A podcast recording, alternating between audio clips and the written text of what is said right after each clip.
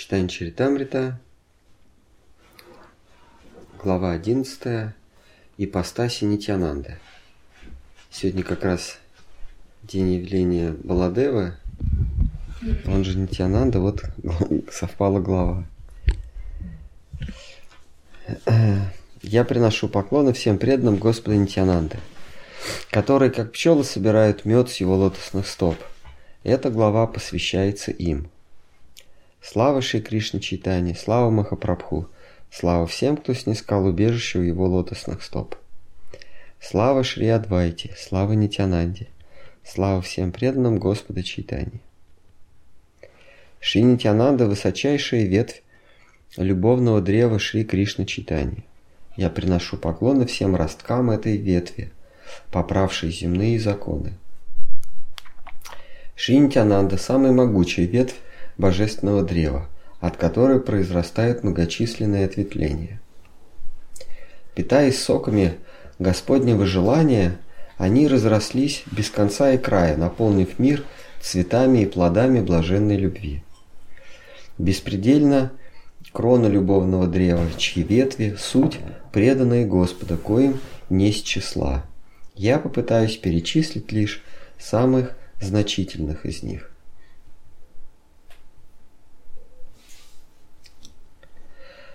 Следующей по величине после Нитянанды считается ветвь Вирабхадра Госвами, от которой, в свою очередь, произрастает множество других ветвей. Вирабхадра Госвами – сам Господь, сошедший на землю под видом слуги Божьего.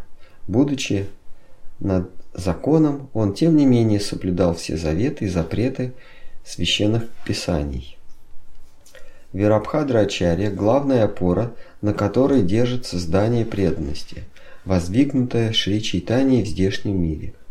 Он – Господь-Вседержитель, лишь, э, лишивший себя царственной власти и явивший миру высочайшее смирение.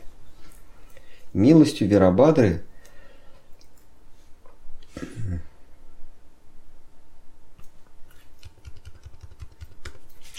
Милостью Верабадры люди всего мира имеют возможность петь имена Чайтани и Нитянанда. Я молю великодушного Верабадру Госвами даровать мне убежище у его лотосных стоп, дабы осуществить единственное мое желание – написать сию Чайтани Чаритамриту. У Верабадры было двое неразлучных с ним помощников – Шри Рамдас и Гададхар Дас, безраздельно преданных Махапрабху. Когда Нитянанда по велению Господа отправился проповедовать в Гауду, когда Нитянанда по велению Господа отправился проповедовать в Гауду, Рамдас с Гададхарой последовали, последовали вместе с ним. Их относят одновременно к приверженцам Читани и Нитянанды, как и Мадхаву с Васудевой Гошем.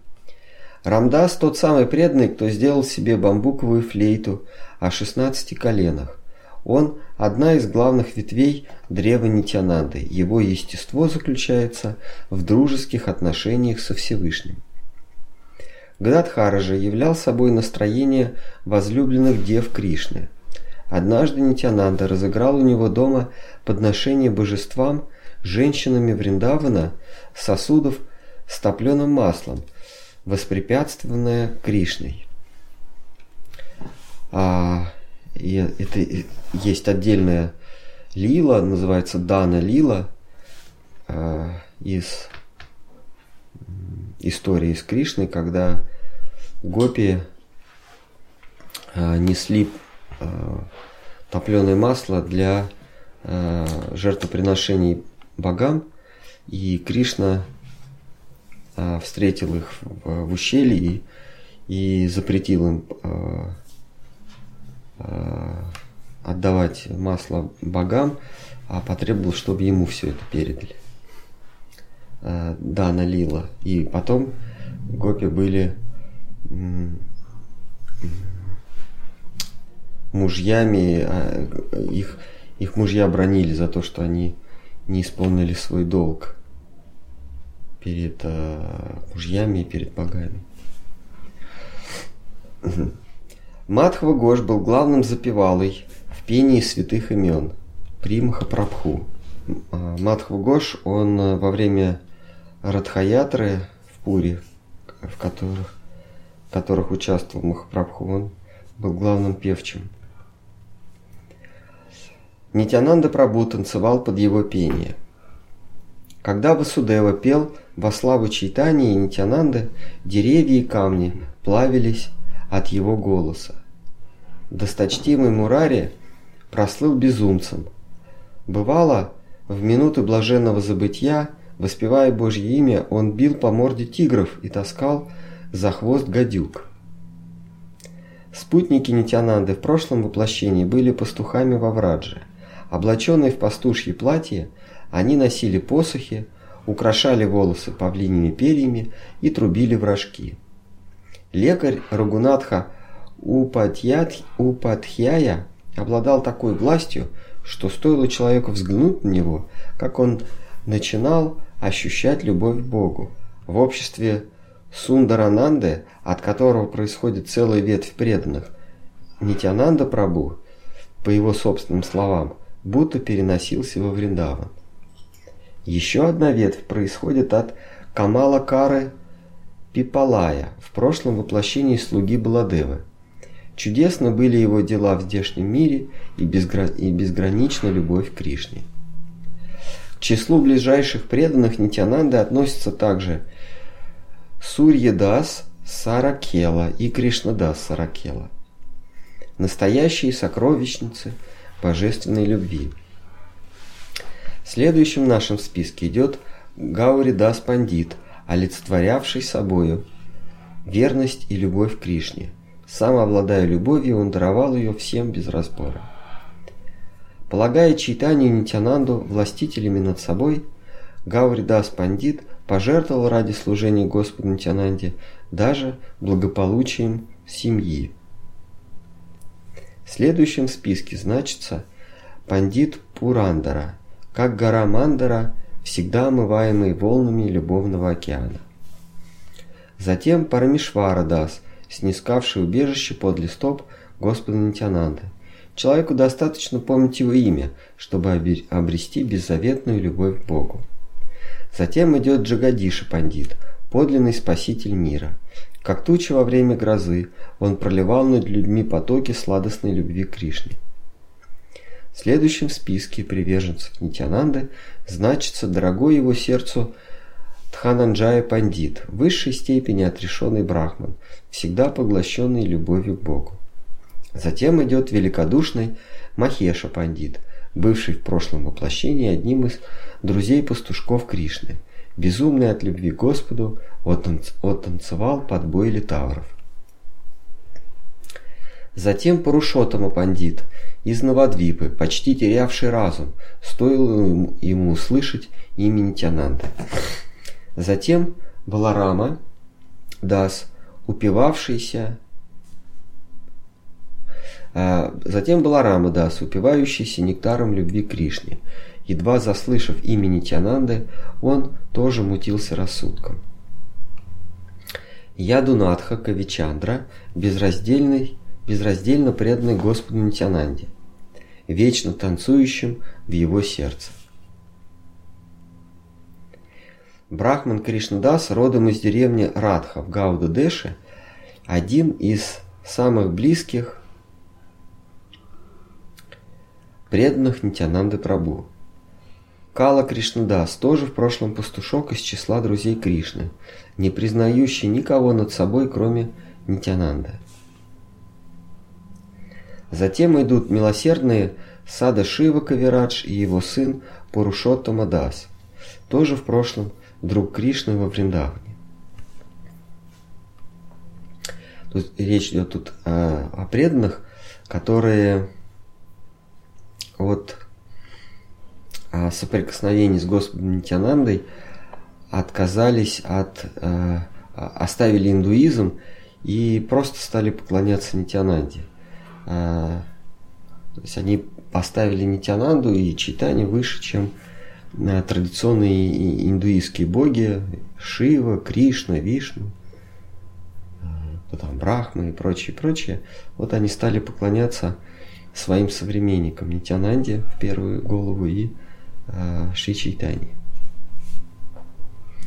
Затем идут милосердные сада Шива Кавирадши и его сын Пурушоттама Дас, тоже в прошлом друг Кришны, э, друзья Кришны во Вриндаване. С первых дней рождения Пурушоттама боготворил Нитянанду Прабу, а детскими играми для, для него были игры Кришны во Врадже.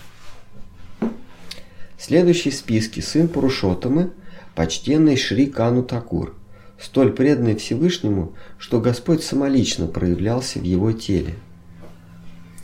Бесконечно преданный Нитянанде – Удхарана Дата, снискавший вечное прибежище у стоп своего господина.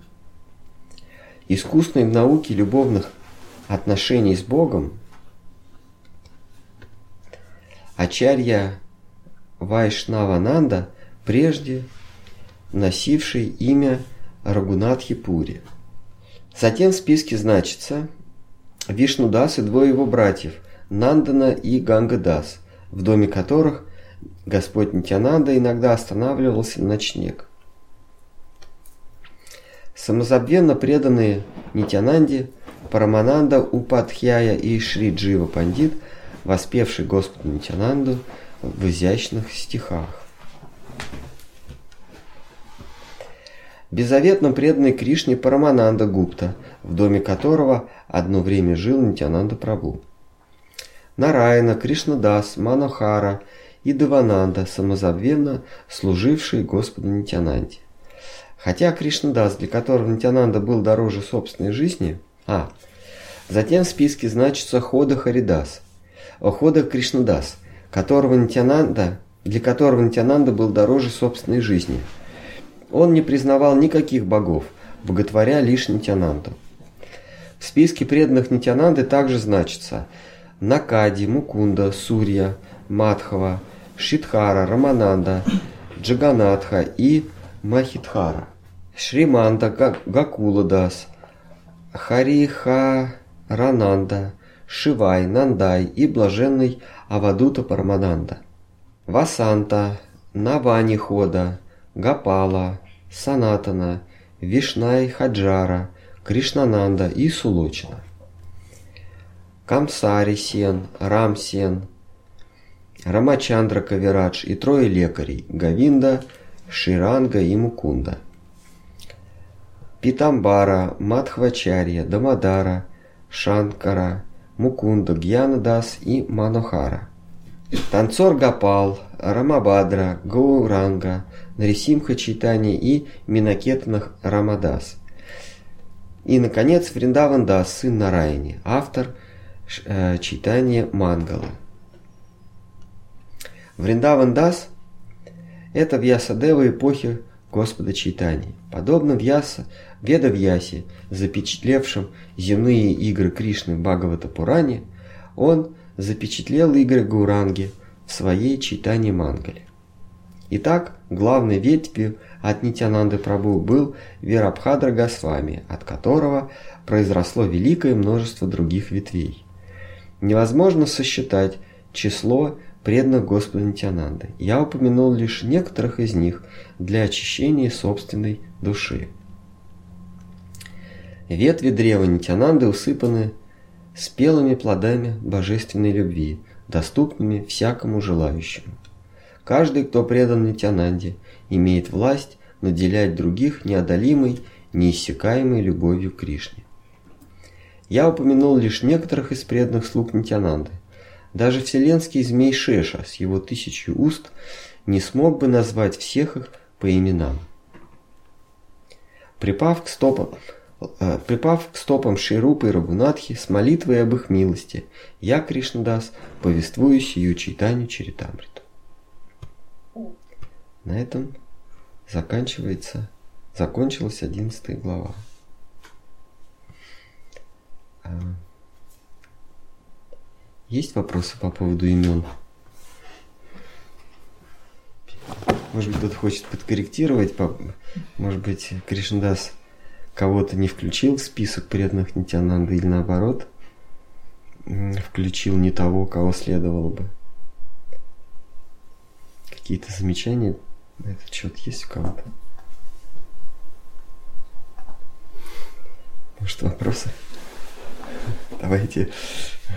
А, вопрос. Э, Господь, когда проявляет игры здесь, в этом материальном мире, ему надо как бы подстраиваться под материальный мир.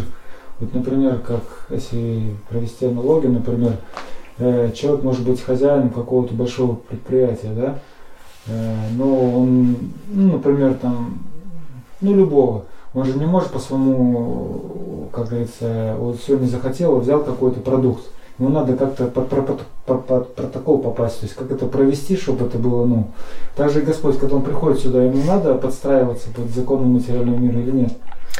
Он не обязан, но он это делает. И он сам э, э, в Гите говорит, и в Бхагаватам говорит, и в читании Читамрити есть в одном месте, там Кришндас рассуждает, что, ну, в частности, в Гите Кришна говорит, что я не обязан следовать э, законам сотворенного мною мира. А, но если я этого не буду делать, то за мной, по моему примеру, последуют э, э, сотворенные существа, и начнется полный хаос. А вот вы хороший пример привели с хозяином предприятия. Ну, допустим, это какой-то там торговый центр, какой-то магазин. А, вот вы хозяин, вы можете в любой момент прийти с полки, взять что-нибудь, съесть. А, и а, ваши сотрудники, они первый раз на это посмотрят, второй раз на это посмотрят, а потом будут все носить. Э, потому что отчетности нет. Вы можете, вы, вы взяли это, съели, сказали, так, не пиши, это все мое все равно. Он говорит, да хорошо, не буду писать. А потом это будет, потому что ты будешь приходить, есть, ты уже сам будешь забывать, сколько ты съел. А сотрудники под это дело тоже будут носить, и потом, если всплывет какая-то большая недостача, они скажут, ну это же ты съел. Вот. Так что а, Господь, а, чтобы мир не скатился в энтропию, в, в беспорядок раньше времени,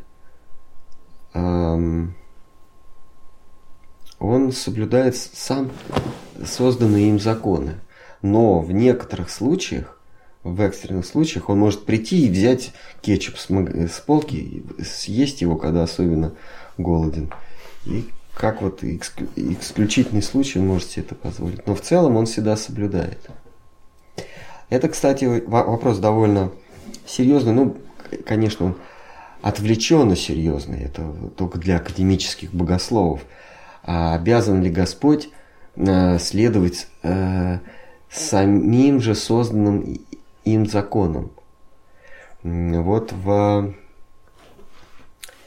в, в аврамических религиях, это иудаизм, мусульманство, ислам и христианство, Господь, э, Господь Бог, Творец, Он не может нарушить собственные законы.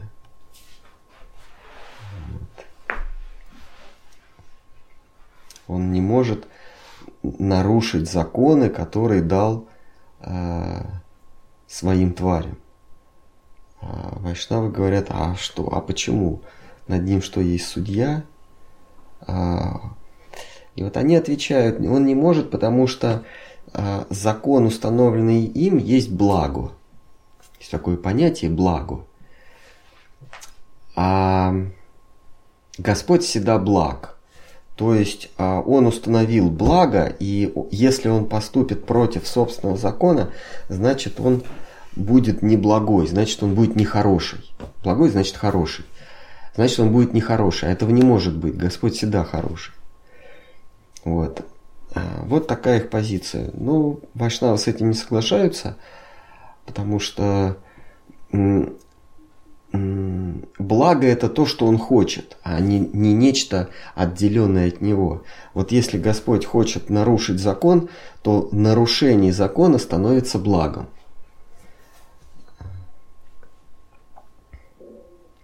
Ну, как-то так. Поэтому он не, наруш... он не нарушает по доброй воле, но в некоторых случаях он нарушает законы мироздания. Как в случае с э, похищением э, э, брахмой э, пастушков и телят. Там Кришна конкретно нарушил законы мироздания, когда закон отрицания отрицания, закон невозможности существования а, чего-то и его противоположности одновременно в одном месте. Вот. Когда пастушки и телята существовали одновременно в разных местах. Вот. Это нарушение было им законов. Также он нарушил закон иерархии во время потопа, устроенного Индрой, а, за то, что жители Гакулы не подчинились богам. А, закон Всевышнего при сотворении мира гласит так, что человек должен почитать богов, боги должны воздавать им по достоинству, человеком по достоинству. Боги питаются уважением и подношениями, жертвоприношениями людей, и взамен этого они дают огонь, воду, э, ветра, дует ветер, льют, э, а, проливаются облака. Но вот если человек нарушает отведенные законы ему, то боги в отместку ему э, э, творят какое-то какое зло. Вот э, жители Вриндавана нарушили по наущению Кришны этот закон, они перестали почитать богов, и боги в лице Индры решили их покарать. А Кришна их защитил и покарал самого Индру. Вот это было нарушение закона. Потому что... А, потому что, последовав примеру Кришны, а, люди а, могли бы усомниться во власти богов, и зачем нам почитать каких-то богов, если у нас так все, всего вдоволь без них. Вот. Э, Кришна им как сказал э, своим односельчанам, зачем вы какому-то Индре там что-то предлагаете? Вы возьмите все это, вывалите на холм Гавардхан, это все сгниет, перегниет, и трава будет зеленее. Зачем куда-то там что-то предлагать, когда вот, все равно коровы ходят и кушают. Молоко вы получаете от коров, которые питаются на холме Гавардхан, который прорастает травами от того, что вы их удобряете коров накормите едой, зачем индру какого-то? Они подумали, да, действительно. И поступили по его слову. Но э, а, все население Земли могло бы так и поступить. Поэтому Кришна вводит дезинформацию. Он говорит, что он не высшее начало. Высшее начало Вишну. А вот Вишну никогда не поступает против закона. Вишну есть закон олицетворенный. Вишну как а, властная ипостась высшего начала а, олицетворяет закон и всегда поступает по закону. То есть и игры Господа и деяния преданных в этом материальном мире, они всегда корректируются, да? И то есть бывает так, что они то есть никак не соотносятся с законом материального мира игры Господа и желания преданных? Не, идея преданных. Ну, например, а например, вот, э, вот взять, например, там, Шил Прабхупад Бхактян с вами, да, если, например, он совершил какую-то ошибку с точки зрения материального мира, там, ну, ему пришлось это реакцию получить потом через какое-то время или нет?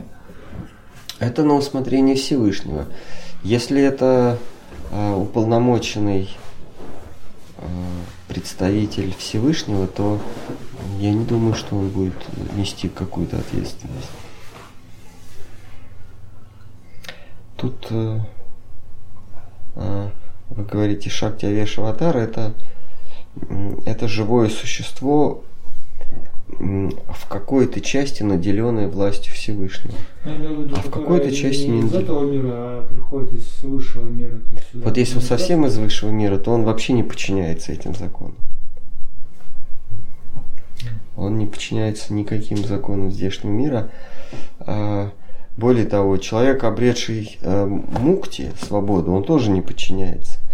Не подчиняться законам здешнего мира это не есть какой-то э, э, как- какая-то особенная привилегия Божьих сошествий, Божьих аватаров. Не подчиняться законам этого мира может всякий, кто осознал иллюзорность этого мира. Он уже не подчиняется.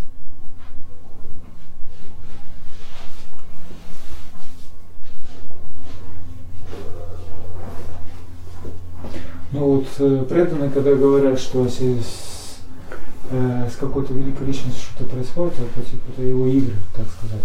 Ну, к примеру, если какие-то, ну опять же, возьмем, например, Шилу Пропагу с вами, он же, например, болел там или еще что-то. То есть, и, например, он, если бы он вышел, например, раздето на улицу и простыл, то есть по закону материальной природы, то есть он должен принести простуду. Вот. То есть в данном случае это и считается игрой, или это в самом деле, то есть, ну, как бы в рамках материального мира. Ну и Кришну тоже в пятку застрелили. Да. э, за то, что он эм, что-то такое, помните, сделал, его какой-то брахман проклял. Или, или кто-то там.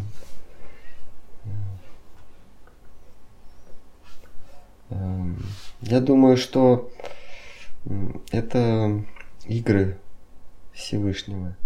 Все деяния чистых преданных, они подчинены э, лиле, э, э, играм Всевышнего, но не, не законам кармы.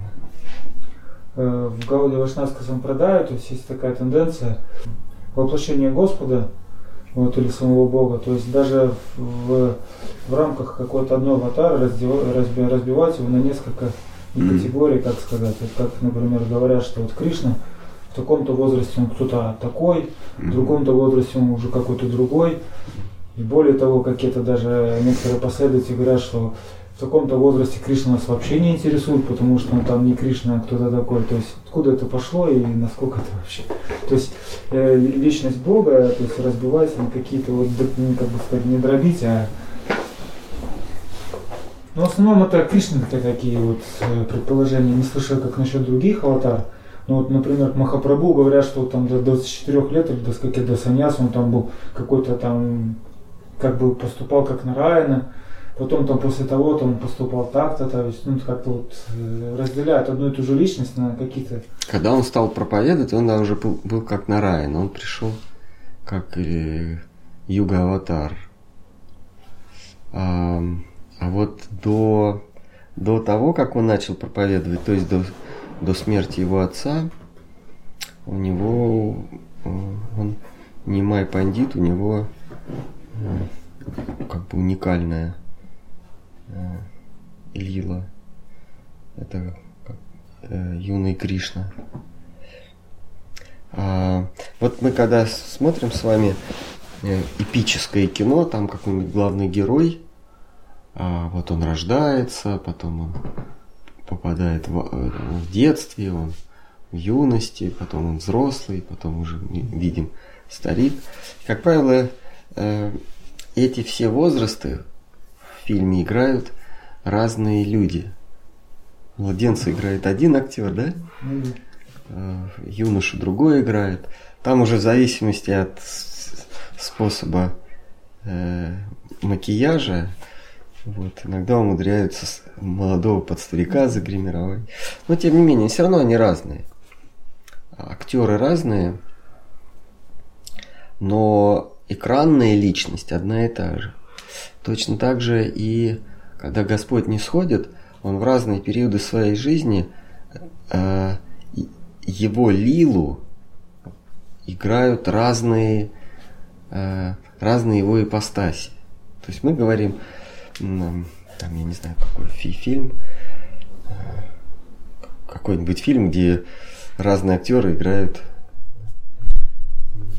Ну, неважно, да, там какой-нибудь условный персонаж, он в детстве, в юности и старости. Вот точно так же э, разные, э, разные Кришны, э, они играют разные периоды этого кино.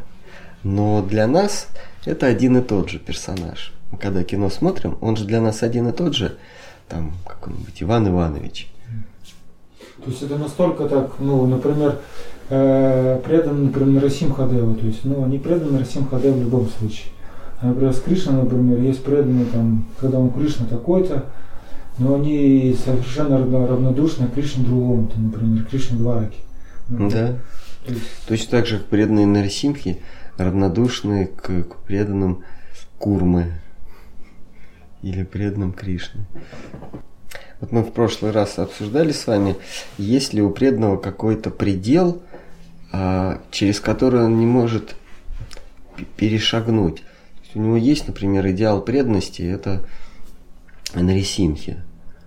А, и он знает о том, что существуют другие формы преданности, но он не может перешагнуть. Э, э, ему не дает какая-то внешняя сила, то есть Господь ему не дает, или внутренне ему не хочется. Когда, когда живое существо рождается, там, кошка, собака, человек, а, она не может, это, это живое существо, поначалу они все одинаковые, да, как эмбрион, они все одинаковые, а потом они становятся разными. Кто-то вырастает в человека, кто-то вырастает в кошку, в собаку. А, вот по эмбриону, собственно, не определить, кем он вырастет. Или по, да, по зародышу никак нельзя определить. Или по зародышу никак не, нельзя определить м, рост человека, его способности. Вот. А, и точно так же души, в них вот заложена м, желанная преданность, некая преданность э, высшую, высшему существу, Пуруши. И а, есть такая вещь, как самореализация или самоисполнение, самовыражение. Вот стремление к самовыражению есть, собственно, главной, главной движущей силой в нашей жизни. А, мы хотим выразиться, то есть мы хотим исполнить а, э, исполнить весь свой потенциал э, и достичь того, как мы задуманы. Э, то есть достичь всего нашего потенциала. И вот когда мы этого достигаем, мы обретаем, мы как бы исполняемся. Все дальше, дальше развитие невозможно, потому что мы обретаем счастье. А, но в редких случаях а, Господь может поменять программу, замысел, может планку поднять. А, но в большинстве случаев нет. Преданные, преданные Нарисимхи, они не мыслят себе чего-нибудь выше вот этого идеала. Они полностью ну, преданы Господу Льву, и Шимат Бхагаватам как раз э, структурно так и построен, что там э, от первой до последней книги э, приводятся примеры преданности или интимности, близости в отношениях с Господом по нарастающей. Начинается с самой непритязательной или самой нейтральной преданности и кончая самой-самой интимной преданности. А, и мы не читаем, что Тхрува Махарадж решил перейти в круг преданных э, Нарисимхи, то есть стать как э, Прохлад Махарадж. Его это не интересует. Тру Махарадж, у него своя преданность, у Прохлада Махараджа своя преданность.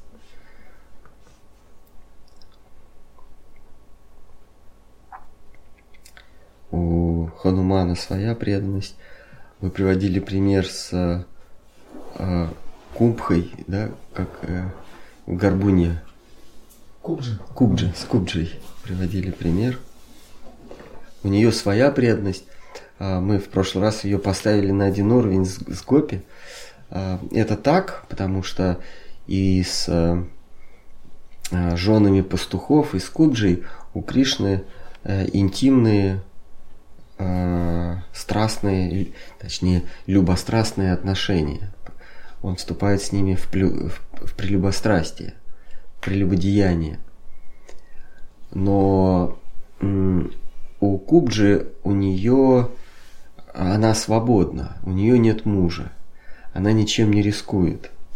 У нее есть в городе э, своя репутация, и то, что она привела нового дружка или нового клиента, это э, только ханжа может пальцем указать, но все прекрасно понимают. А, э, и она ничем не рискует. Ее не осудят, ее не побьют камнями, ее не выгонят из дому. А,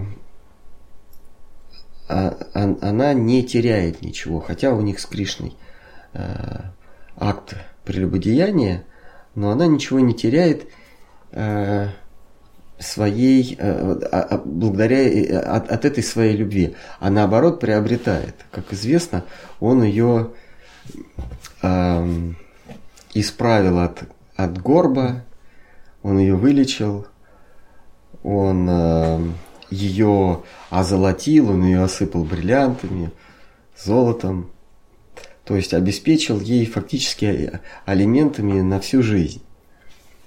А в случае с Гопи Кришна вообще их даже, даже спасибо не сказал. Он им говорит, что ну да, ну было у нас, но вы же сами пришли. И потом э, э, я бы, конечно, вам спасибо сказал, но кому это спасибо нужно? То есть он их даже не отблагодарил, потому он им так сказал, что я никакого спасибо не, не хватит, э, чтобы отблагодарить вас, поэтому я перед вами в вечном долгу. Поскольку я перед вами в вечном долгу, то я вам ничего и не дам. При этом они теряют все на том берегу и ничего не приобретают на этом берегу. А в случае с Кубджей она все теряет. Даже нет, она все те... получает на этом берегу. Вот. Поэтому ее преданность, она безусловно преданность высшего ранга. Но если сравнивать ее преданность с преданностью Гопи, то она уступает. Мы должны признаться.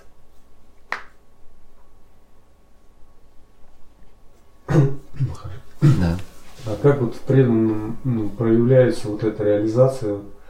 То есть, э, ну вот он вручает себя как инструмент, говорит Господу, я вот хочу быть твоим инструментом.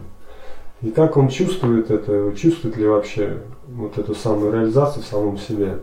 Или он как-то по наитию двигается? Как он вообще? Нужно ли ему это знать вообще? Может быть, какие-то приходят э, э, откровения, может быть, какие-то э, вдохновения какое-то, но на это лучше не полагаться. А когда преданный только вливается в, в среду служения, то то, что он принимает как вдохновение или то, что э, э, недобросовестные лидеры или учителя говорят, вот это у тебя вдохновение, Кришна тебе вдохнов... тебя вдохновляет, это, это не совсем так. Это, это не вдохновение, а это эффект восхищения от чего-то нового, от, от смены рутины. Когда вот вы живете какой-то рутинной вещью, рутинной жизнью, и вдруг в вашей жизни появляется что-то новое, и вас это захватывает. Ну, например, вы открыли для себя какую-нибудь там литературу, э, э, поэзию Серебряного века. и, э, прочитали стихи там какого-нибудь э, э, кто там, Моцарта, да, или, там пос, посмотрели э, кино Бетховена, да, и для вас это, вот это искусство, для вас что-то новое, э, вдохновляющее, вы начинаете ходить в кино или ходить в театр, э, и и я и захвачены этим.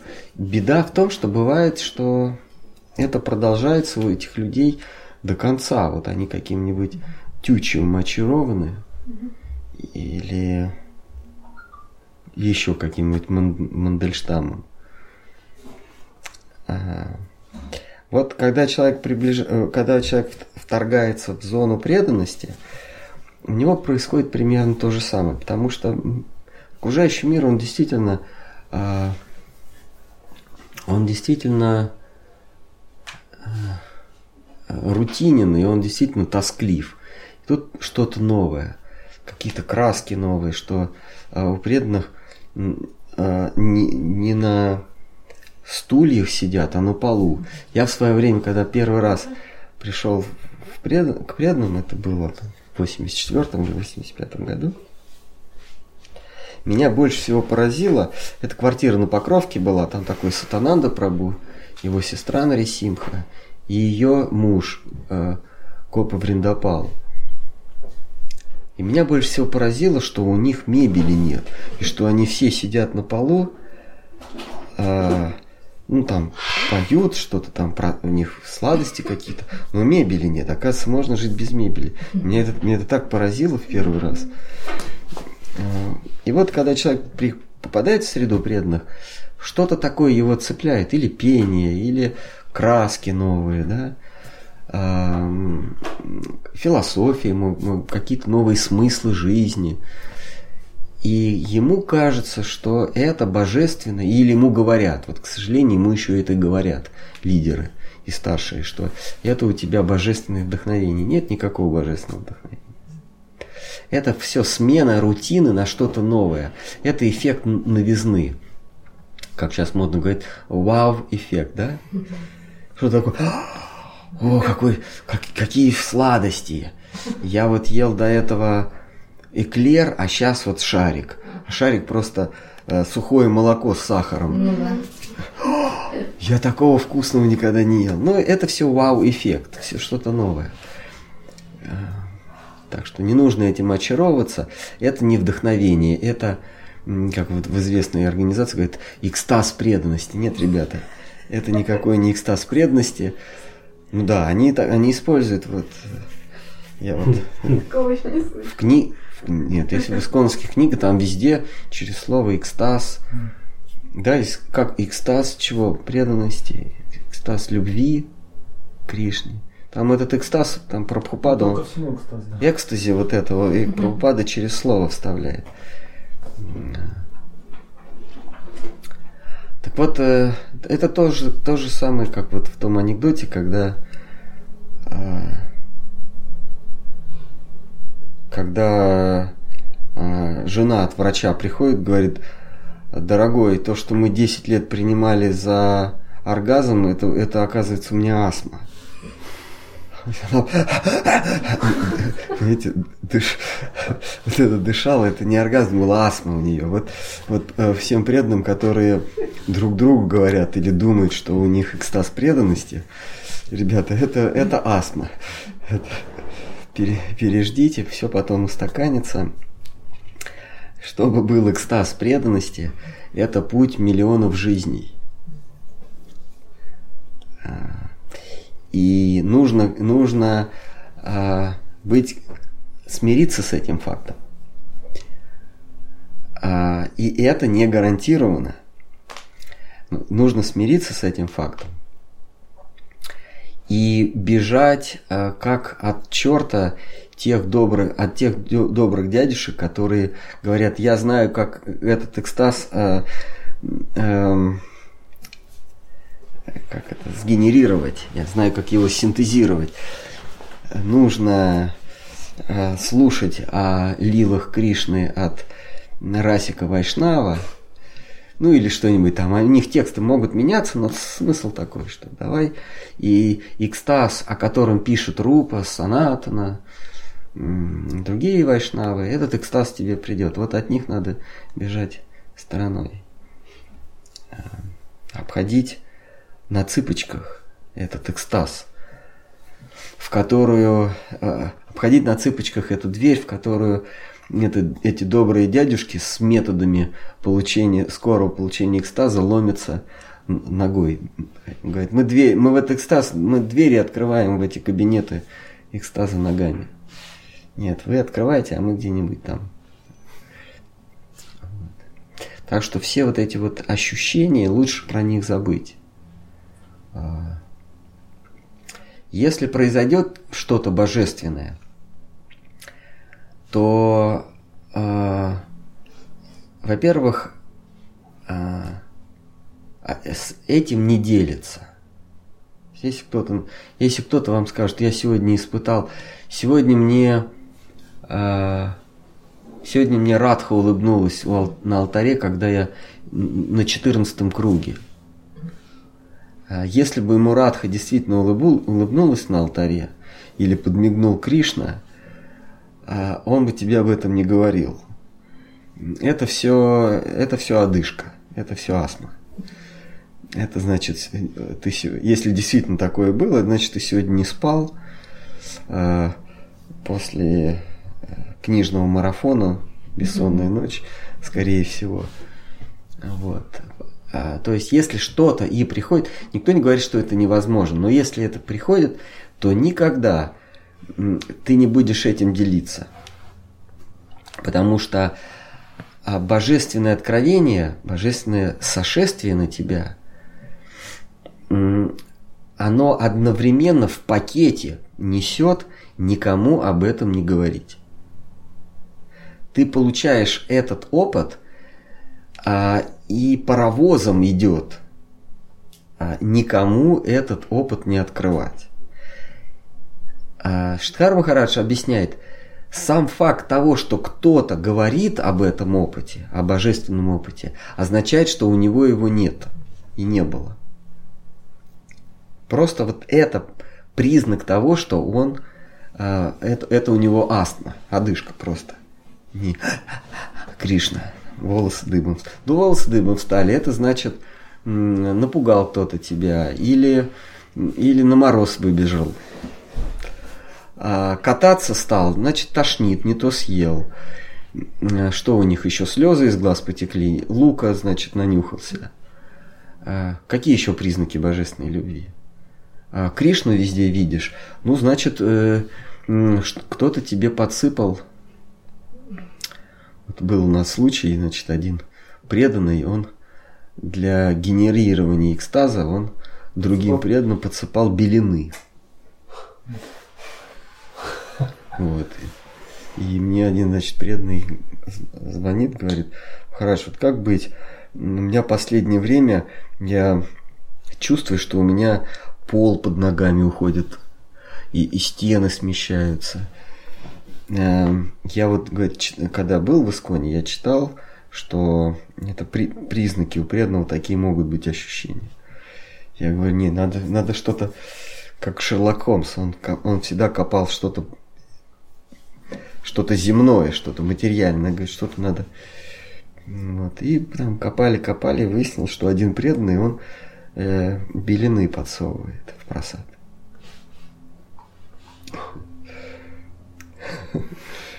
Так что вот к, этим всем ощущениям, пожалуйста, поаккуратней. Я немного не про это спросил, на самом деле. Ага, да. Про что? Про реали... сам реали... ну, реализацию, вот вы же говорили о потенциале преданных. Угу. Вот именно как, ну, может ли преданный, э, то есть есть некая потребность внутренняя, я так думаю, преданного, именно вот в этой реализации, в самовыражении, как вы говорите. И может ли он как-то чувствуется, или он, ну, то есть вообще это нужно? Что он приближается, да? Нет, вообще, как бы, что он должен как бы делать? А, что он должен? Что он, да, как он должен проявиться вообще в этом воплощении, в этом, не знаю. А, чем ближе мы к собственному самовыражению, Штхар Махарадж вводит э, термин по-английски inner fulfillment, внутреннее самоисполнение, ну как бы исполнить себя. Вот как вот есть музыкальное произведение, мы, мы как про него говорим, исполнить музыкальное произведение, исполнить э, оперу, исполнить пьесу. Вот э, душа это написанное, но еще не исполненное музыкальное произведение. И мы тяготеем к самоисполнению. Вот Штхарм хорошо будет этот термин. Inner fulfillment, внутреннее самоисполнение. Мы хотим исполнить свою пьесу. А когда мы в самом начале еще, а, мы, мы, а, нам нужно внешнее руководство, нам нужны внешние подсказки. Мы не можем по наитию, а, ну, мы берем обычных душ, то есть есть какие-то, может быть, супер души, которые сразу, как только вышли из из неопределенности, из, из суперпозиции, таташта шакти, они сразу самоисполняются и тут же попадают в, в мир любовных отношений. Мы говорим об, об обычных душах, а, об обычных единичках. А, каждая душа есть написанная пьеса, но она еще не исполнена. И вначале нам нужны подсказки. Нам а, наш а, режиссер, наш гуру а, или Кришна, а, действующий через, через своего представителя, он говорит, первая нота такая, а вторая такая. И вот каждый, с каждой последующей нотой мы постигаем логику своей пьесы, логику своей драмы, написанной для себя, или комедии. А, то есть первая нота, она вообще может быть абсолютно любая. Мы делаем первый шаг с помощью э, наставления учителя. И вот после первой ноты, следующая нота уже может быть не любая, а, а для каждой ноты существует ну, некий ряд гармонический. Это может быть такая, такая, такая, такая, но не уже не, не как в, в самом начале бесконечное количество нот, а уже после первой ноты какая-то появляется определенность. После второй ноты еще большая определенность. И вот когда мы доходим до финального акта, там уже вариантов нет. Ну или даже до предфинального. Ну до какого-то, до какой-то стадии этой пьесы мы доходим, мы уже понимаем логику, и нам внешнее руководство уже не, не нужно. Мы знаем, как это, эта пьеса или это музыкальное произведение будет развиваться. То есть финальная нота, она уже определена логикой всех предыдущих нот. Но поначалу нам нужно обязательно внешний поводырь, внешнее э, Э, э, внешнее руководство. Вот где это переключается? Ты, ты прислушиваешься к указаниям извне, или ты целиком уже ведом внутренней логикой своей индивидуальной пьесы, вот этот рубеж называется переход из вайдия бхакти, из нормированного преданного служения в эмоциональное преданное служение, служение по наитию. Но а, понимаете, в чем дело? У каждого ведь своя пьеса, и у каждого вот этот вот, вот этот, вот этот, э, вот эта точка невозврата, как Кришна говорит, обратного пути нет. Кто пересек эту точку, обратного пути нет. Но у каждого в его пьесе своя. Что, что вы хотели? Ну вот, ну, в принципе, потом сказали. Вот именно вот эта логика, когда ну, вот этот переход. А, а может ли так случиться, что твое, твое руководство, оно тебя неправильно просчитало и не те ноты тебе дало, и у тебя будет э, Но в этом внутреннее отторжение? Твоя ну, вина целиком. Как? Это значит не твое руководство, это значит, что это руководство, оно тебе нужно было на каком-то этапе только для того, чтобы понять, что это не твое руководство. И э, руководство такой категории, чтобы ты отвергал в будущем. Э, э, то есть э, ты понимаешь, что это не твоя пьеса. На каком-то этапе ты понимаешь, что это не твоя пьеса. Но нужно сказать объективности ради, что в Бхакти все первые аккорды начинаются у всех одинаково.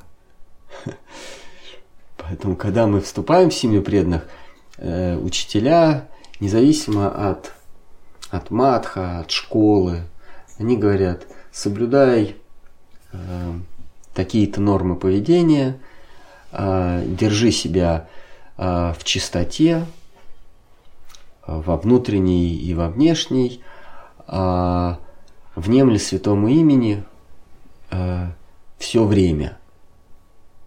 Внутри, снаружи, все время. Какой это дается общий. То есть э, задается тональность пьесы. Вот, э, вот тональность пьесы у всех поначалу у всех одинаковая. Та-да-да-дам. А дальше уже начинаются незаметные для нас, но заметные для э, высшего руководства. Нужно понимать, что все, как вы говорите, руководства, они, конечно, все разные, но они-то происходят все равно из единого руководства. Она главный режиссер. А, владычица а, прекрасной реальности, который контролирует все и даже контролирует главного персонажа, даже контролирует э, тот, того, кто наслаждается всем этим. Она и запускает разные, как вы говорите, руководства, то есть разные, она и устраивает разные школы. И в зависимости от нашей искренности и устремленности через все среды, все, все препятствия, устремленности к высшей цели, она нас может вести, менять нам классы. вот в этом классе там, класс скрипки не для тебя. И изначально был не для тебя. То есть у тебя хороший слух, но пальцы не удались ты замечательно, ты музыку, музыку э, слышишь, у тебя стопроцентный слух, но, но физически пальцами ты не сможешь скрипкой или там на рояле. А вот дудеть вот в такую здоровую, знаете, которая на тебя еще вешается. Какой не знаю. Труба. Труба, которая через тебя, то есть ты ее через себя. Туба. А? Туба. Туба называется. Угу. Вот это для тебя. Вот здесь ты должен свои трели но в, но в этой пьесе у тебя всего две ноты. В начале бум и в конце. А кому-то вообще барабан дается. Вот этот момент вот самый, что ну, вы в сторону внутреннего цензора сказали, что все-таки надо делать выбор. Ну, когда, когда, да, когда внутреннее вот это вот несогласие с руководством происходит. Да. Но все равно тут же одновременно возникает сомнение, не бредни ли это моего ума. Да, а, понимаете, нет определенного ответа. Может быть, бредни твоего ума, а ум всегда нам говорит, э, может быть, есть что-то лучше. А, э, не, я в сторону, может быть, руководства права. Да, и ум, ум говорит, может быть, есть что-то лучше, чем вот это. Не, именно это руководство, которое говорит, которым я так... внутри не соглашаюсь. То есть ну, э, э, какой-то что-то, что-то, ну, какая-то нестыковка. Как вот в этом моменте? Нестыковка с чем? Твоим внутренним с, позывом? С руководством, которое тебе говорит. А, ну значит... А ты, а ты думаешь, что внутренний цензор тебе говорит, э, нет, надо вот так. А, то есть, то есть руководство, оно действительно истинное? Возможно, да. Да. Возможно. А, а ум просто от того, что система устала, есть такое понятие усталость системы, mm-hmm. уже не выдерживаешь этого. И ум тут как тут говорит, да, наверное, это не то руководство. Так и одновременно ты... А может быть и наоборот. А, тебе не ум говорит, а внутренняя совесть, подлинное твое ну, я, да. а руководство ложное. Э, тут э, как это... Никак. Вопрос получается, как нащупать свою истинную цензу, за кем идти мы должны. Mm-hmm. То есть как его вытащить. Это нас, понимаете, мы все время возвращаемся к этому вопросу. Вообще этот вопрос, он самый главный. Все остальные не так уже важны. Когда э, вопрос, по сути, сводится к тому, что есть истина. Э, где, где во мне говорит истина, а где во мне говорит а, а, мое ложное, мой, мой, мой а, внешний человек, где говорит мой внутренний человек. Мы к этому вопросу возвращаемся разными уловками, думая, что сформулировав иначе, мы получим иной ответ. Под разным соусом. Не получим иной ответ. А, мы не можем услышать свой внутренний голос. До определенного момента а, ум, он перебивает внутренний голос. Поэтому мы обязаны а, слушать внешнее руководство, мы вынуждены. Но есть одно замечательное правило. Как только ты понимаешь, что это внешнее руководство фальшивое, надо от него отказаться. Но не отказаться от идеи руководства, а отказаться вот это, именно вот этой формы поводыря, Ответ. учителя. Нет, ну то есть под руководством имеется некая школа или не, некий учитель или что-то такое. Вот от него отказаться, вот, вот от этого вектора – но не в принципе от идеи, что мне нужно руководство. А, а, потому что на, до определенного уровня мы не способны слышать а, голос своего сердца только потому, что у нас много желаний. Как только мы сможем, чем больше мы сводим к минимуму наше хотение самоутвердиться в этом мире, тем больше в эту пустоту, э, эту пустоту заполняет наша душа, наш внутренний, наш внутренний человек. И, по сути, отказаться от своего я и от, от, от я, э, от я хотящего и я действующего. Э, в греческой философии э, это называлось э, чувственное зрение и умственное зрение, или мы сейчас говорим умозрение, или умозрительное, умозрительные истины. Да? Вот в нас живет два, два начала. Это начало, которое воспринимает мир чувствами, опытом. Это э, чувство чувственно-зрительный человек и есть умозрительный человек. Человек, который смотрит на мир рассудком. И чем больше мы подавляем чувственно-зрительного человека, тем больше вылезает э, умозрительный человек, человек, который руководствуется мудростью. То же самое можно отнести и к бхакти. Чем больше мы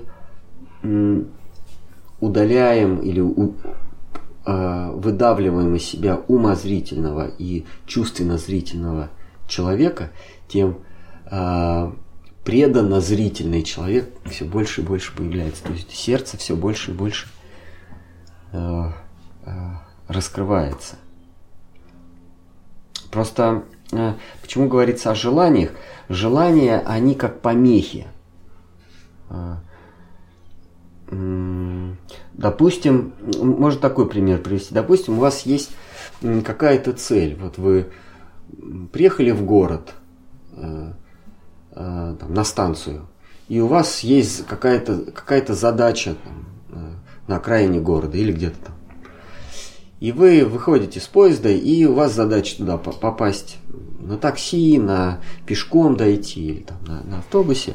Вот у вас есть задача.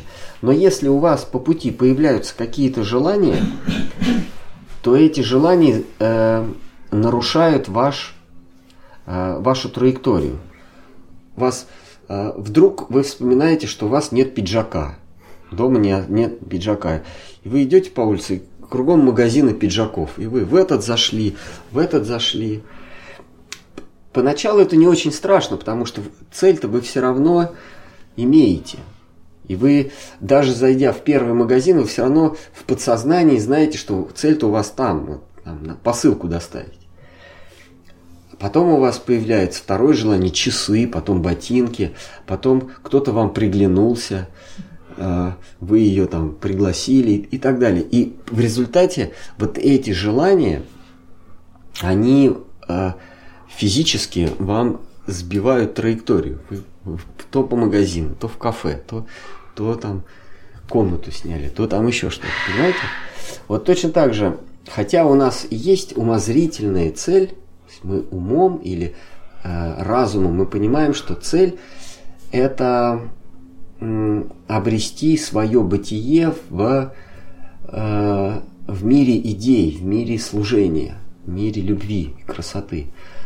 Но вдруг появляется желание, желание самоутвердиться. Мы начинаем сбивать свой курс. Мы сбиваемся с курса, у нас траектория меняется. Мы мало того, что мы зайдем там, пиджак купим, мы его, он еще у нас в сумках. Мы, мы уже медленнее и медленнее идем к своей цели. Вот покуда у нас есть э, э, груды этих желаний, мы не можем продвигаться. Нам, все, нам тру, тру, очень трудно продвигаться. Чем больше мы освобождаемся от желаний э, э, контролировать или, или э, э, владеть чем-либо в этом мире, тем легче мы становимся, тем, тем больше мы вспоминаем о нашей цели, и тогда уже путь нам легче. И тогда мы уже можем руководствоваться, тогда мы уже больше прислушиваемся к своему сердцу. Пока желание есть, мы не можем прислушиваться к сердцу.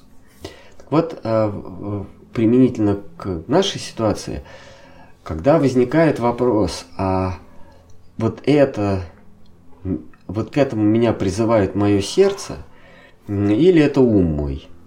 Надо просто посмотреть, опять в себя заглянуть и посмотреть, сколько у меня в принципе мирских желаний.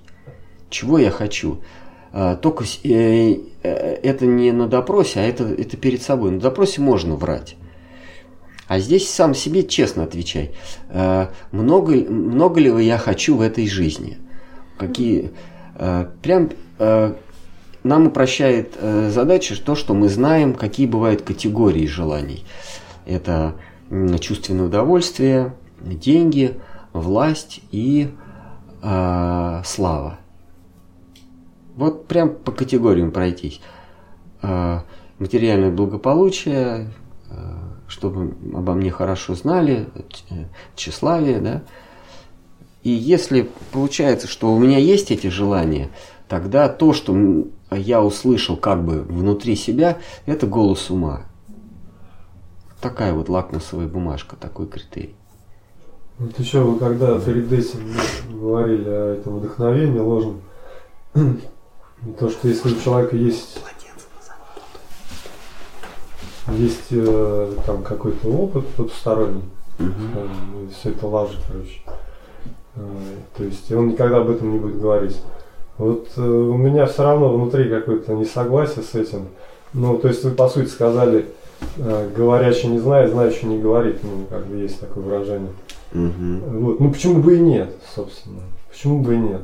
Почему если, бы и не рассказать человек об этом? осознанно что-то пережил, Спасибо. и прет просто, и он не может ну, сдержаться, ему хочется поделиться, ну почему бы и нет? Ну, ладно.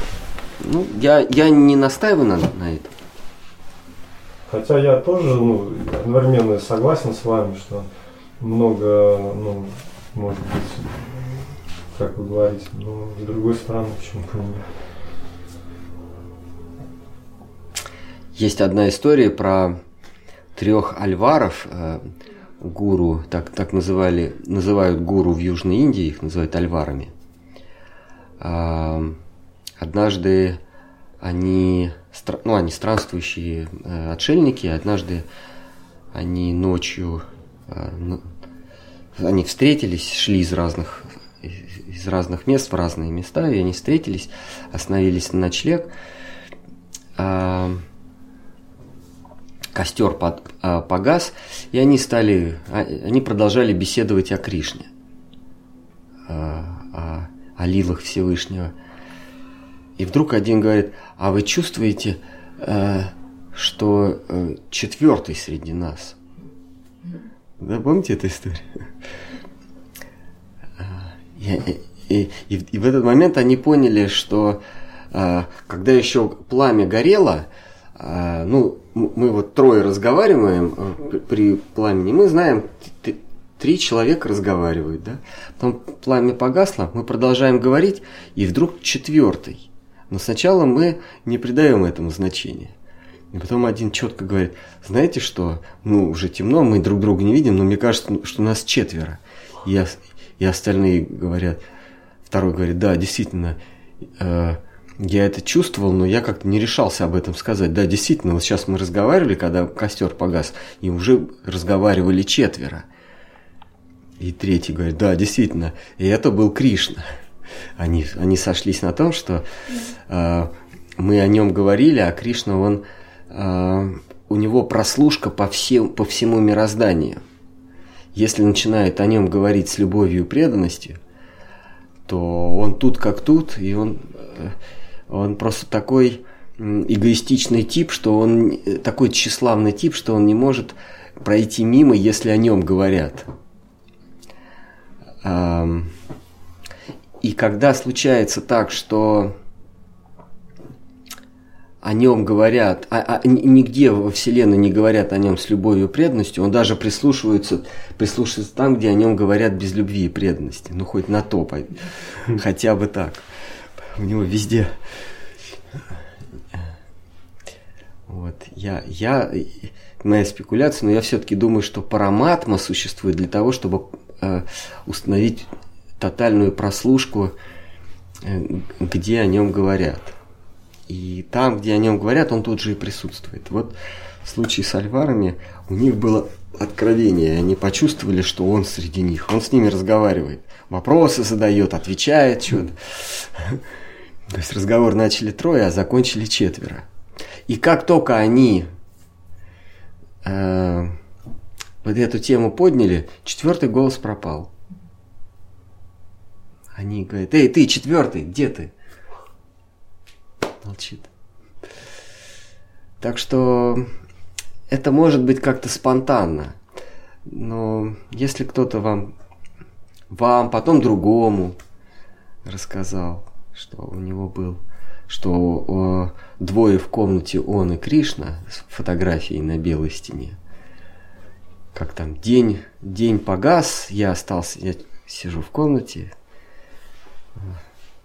я и Ленин. Фотографии на, на белой стене. А вот если кто-то вам вот его распирает и говорит, вчера свет погасил, и Кришна, он, вот, ну, лучше не... Это его отношения с Кришной, лучше в них не, не Я ввязываться. не говорю как бы уж о таких крутых А, вот это... проявлениях, как с Кришной. Ну вот, к примеру, вот когда Шикам Харадж на лекции рассказывает о своем опыте, когда помните, когда он... э, Когда он Нитянанду Прабу не, зашел. Нет, там другой был, там он с кем-то разговаривал, и когда он стал ему рассказывать, это все исчезло. Там, ну, А, я не помню. Я помню, как он рассказывает историю а, Шрила, э, Шрила Прабхупад, Сарасвати Такур, однажды да- давал даршан, и, Штха- и Махарадж сидел недалеко от него, и он э, как-то резко повернул голову, посмотрел на своего учителя и увидел, а, что у него стопы лотосные. Он говорит, я не могу объяснить, что, как это. Но я, я в тот момент я понял, что такое выражение лотосные стопы. И из этого лотоса была фигура моего учителя. Вот. Вот это он рассказывает. раз. Да. И другой, а другой всем нам известный случай, когда он э, решил пойти во Вриндаван. Он, он, он э, не хотел э, основ- основывать мат, принимать учителей, хотел пойти во Вриндаван, а, а, а нет, не во Вриндаван, он хотел пойти в Навадвипу поклониться Махапрабху э, в йога питх.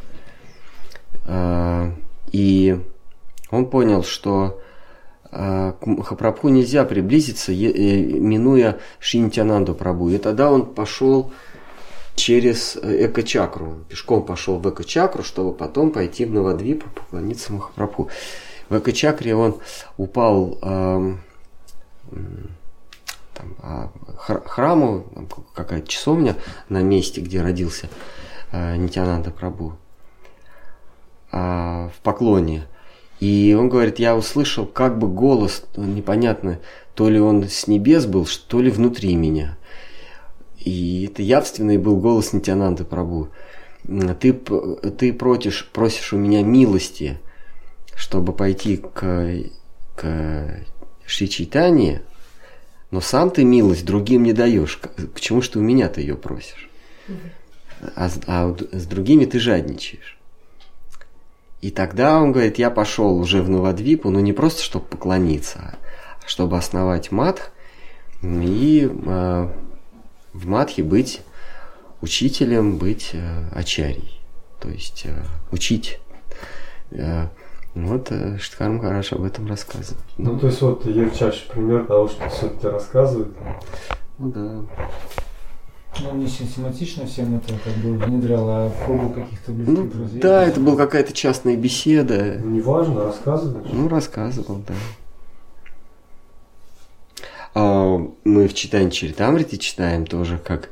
Мы, по-моему, мы прочли эту уже главу, когда а, Кришнадас пишет, что Нитянанда к нему явился во сне, и Нитянанда был, он был там в златошитом кафтане с, с, с посохом, и он был как царь властный, и вокруг него были его слуги, и он ему приказал, э, ступай во Вриндаван и пиши м, читание Чаритамрита. Это было, я не знаю, мы читали или нет, еще будем, зря я опережаю. Это было, когда Кришнадас Кавирадж поссорился со своим братом. И он, э, брат ему сказал, э, я признаю читанию аватара и в- о Всевышнем, э, но не, но не Нитянанду. Причем тут вообще Нитянанда? Вот. И Кришнадас говорит, у меня была такая привязанность к Нитянанде, что я, э, я не знал, что делать. Я, я был в, я готов был э, выгнать брата или самому уйти. И, и в таких расстроенных чувствах я лег спать. И ночью мне приснился Нитянанда и сказал, э, уходи сам, никого не вгоняй, сам уходи. Иди во Вриндаван. И вот, он говорит, так что, дорогие преданные, я пишу не потому, что мне это хочется, а потому что мне велели. А как докажешь? Ну вот сам Кришнадас тоже говорит, что это по, по, по, по наказу свыше, по вдохновению, по Божьему промыслу. Вот мы говорили про, про как бы движение, ну, предпочтение сердца и так далее. Вот Кришна Бхагавадгите говорит, что там есть такое прознание, что э, океан может исполнить э, все э, надобности и предназначения колодца. Ну там что говорится, знание. Говорит, что то, что можно взять из колодца, то можно взять и в более большом водоеме. Мгм. То есть и применительно к зову сердца, к э, вообще к, ну, к нашему духовному развитию. И если мы принимаем прибежище в движении Махапрабху, то это означает, что э, как бы все наши чаяния сердца, то есть они исполнятся так, как это полный водоем, ну, в плане божественного откровения, расы и так далее. Ну, если мы... Нам се- придется какое-то время, через какое-то время все равно отойти в сторону, если, например, на сердце лежит в другом. Может быть, отойти, но если мы избрали себе такую веру, то пока она не исчезла, нужно придерживаться канонов этой веры. Вот, а наша религия гласит, что Махапрабху являет, э, вмещает в себе все, все аватары, которые есть.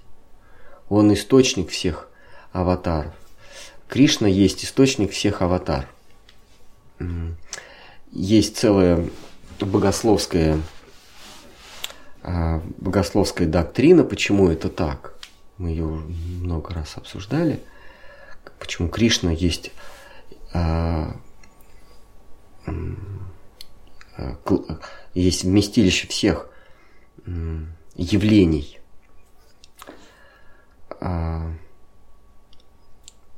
А, а, не, какой-то, а не какая-то другая, а не какой-то другой образ.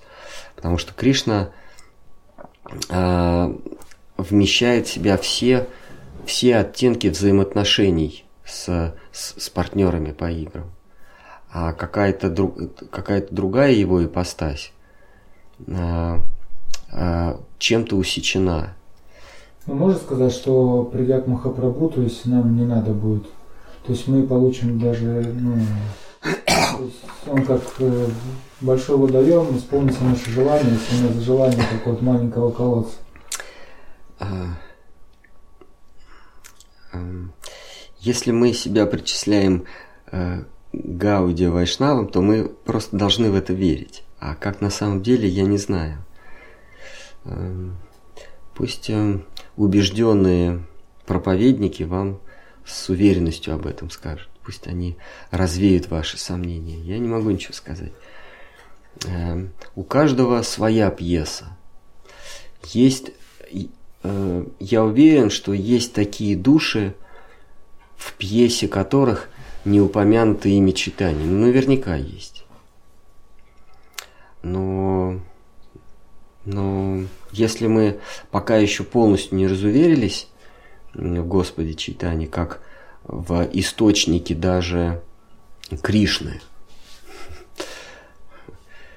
а, то мы должны в это верить. Ну, просто эта вера обязывает. Ну, если мы говорим «я христианин», то мы обязаны верить, что Иисус Христос Сын Божий. Иначе смысл какой? Говорить, что ты христианин. И должны верить, что Иисус спасет. Если мы говорим, что мы Гауди Вайшнавы, то мы обязаны верить, что Чайтания, он вместилище всех аватаров, и он, а, обретя его господином своего сердца, мы обретаем все, все, все, все остальное, все, утоляем все наши чаяния.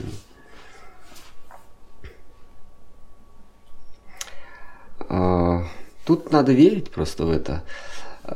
В, в жизни со слов, в жизни Махапрабху было много эпизодов, когда он являл себя э, курмой, являл себя э, Рамачандрой, являл себя Кришной. Он разным преданным, э, которые поклонялись какой-то ипостаси Всевышнего, он представал в виде этой ипостаси и читания. То есть он показывал, что он и, и тот, кому ты поклоняешься, и одновременно он и, и, и, и читание. Эм. Но это со слов э, Кришнадаса, со слов Вриндавана Даса Такура. Ну, мало ли что им могло в голову прийти. Ну, я не представляю, я бы, ну, просто вот э, как вот эта аналогия сознания, то есть ее можно перенести на чайное сердце, на, на расы там, и так далее.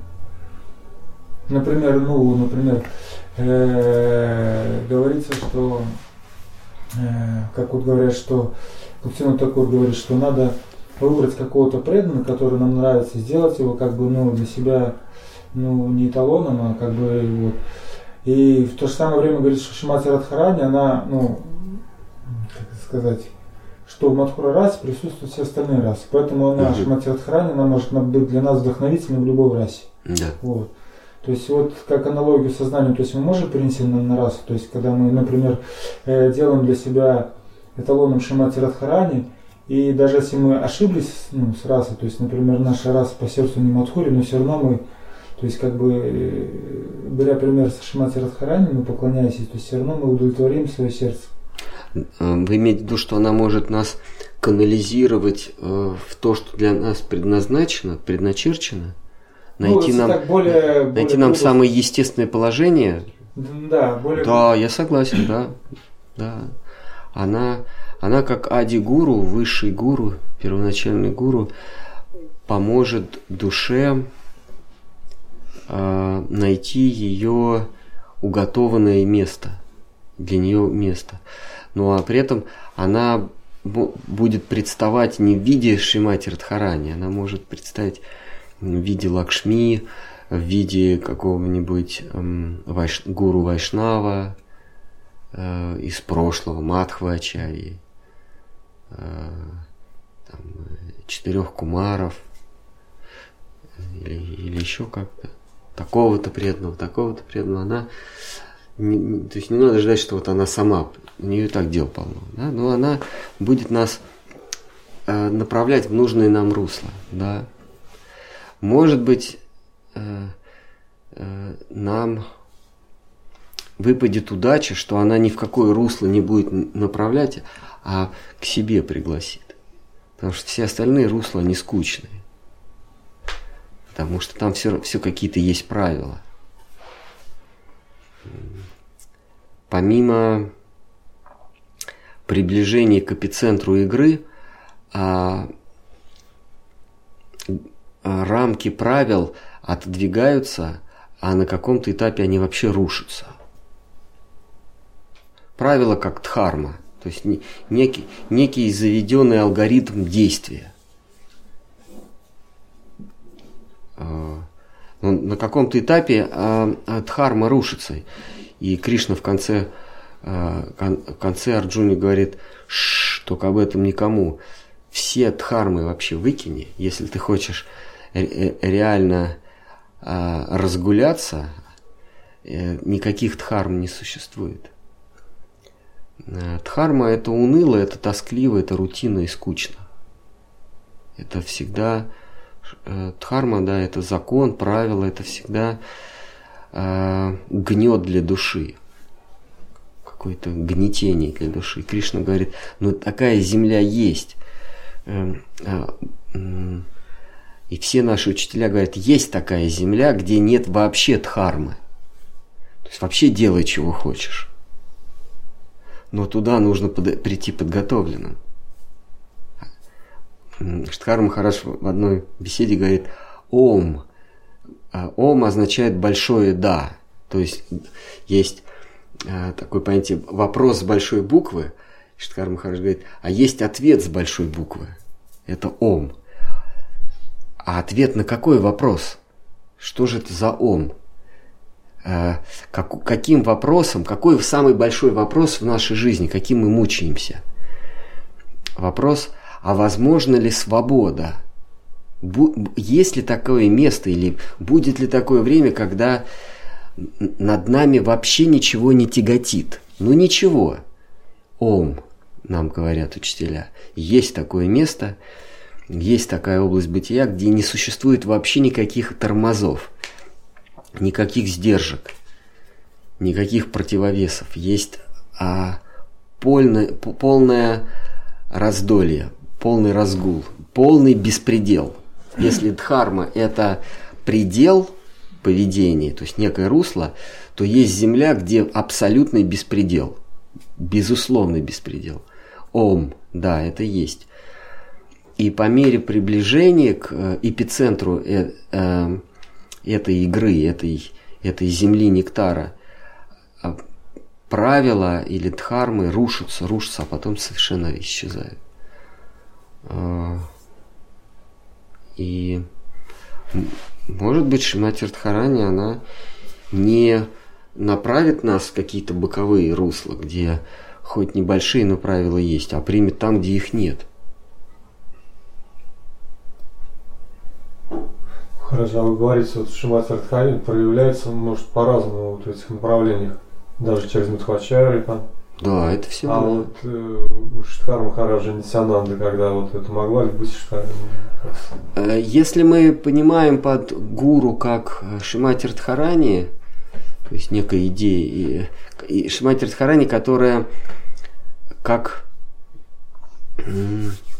как есть понятие золота, есть идея золота. Но мы идею не способны чувствами воспринимать. Отсюда вводится понятие умозрения. Умом или ра- разумом мы можем видеть золото, а чувствами золота мы не можем видеть. Мы, ви- мы можем видеть изделия из золота. А вот Шиматер Дхарани – это идея любви. То есть Шиматер, даже нет, не идея любви. Это, это ну, в греческой э, философии называлось эйдос или идея. А есть, э, а, а было еще феномены, то есть явления. Или э, э, есть греческое слово, э, э, такое ипостась. Это греческое слово. Ипостась означает, ипостась означает проявление. Вот есть идея, которая нам недоступна, пока мы не уничтожили чувственное видение и не чувственное зрение и не возродили умозрение. А, И вот есть а, среди множества идей, есть идея номер один – это любовь. Есть еще одна идея номер один – там непонятно, кто первая, кто вторая, это красота. И вот эта идея любовь, она разбивается на феномены любви, то есть на явления, как золото, понятие, разбивается на сережки, брошки, часы, там, да, также идея, идея любовь разбивается на, на какие-то изделия из любви. И вот эти изделия из любви есть принимают формы в, в этом мире, принимают зрительные или э, чувственные формы. И вот эти формы и есть философии, представленные не, ну, какими-то учителями.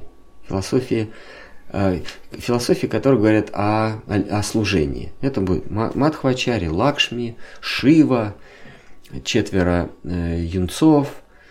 Это могут быть э, такой-то э, э, ачарья, секой ачарья. Это все разные идеи. Но они принимают некие формы. И за этими всеми формами стоит форма Шимати Радхарани. Так вот, если мы э, искренне, мы в это верим, если мы искренне двигаемся к идее любви, то она примет нас к себе, а не засунет в какую-то нишу, где есть форма любви. Шримати Радхарани это не форма любви, а это сама любовь. Все остальные идеи бхакти – это формы любви, формы бхакти. То есть она есть бхакти, а есть формы бхакти. Ну, например, бхакти – это преданность, да, или любовная преданность. Она начинается с очень, с очень эгоистических форм преданности. Например, я люблю э, м- соевую колбасу. Я же ее люблю. Я ее действительно люблю, наверное. А, но а, равнозначно ли вот эта моя, вот эта форма любви другой любви, когда я утверждаю, я люблю маму или я люблю собаку.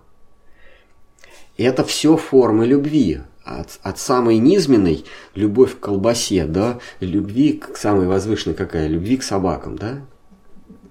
Нет, ну там есть еще более высокие формы любви. Там, например, матушка Ешода, она любит э, Кришну.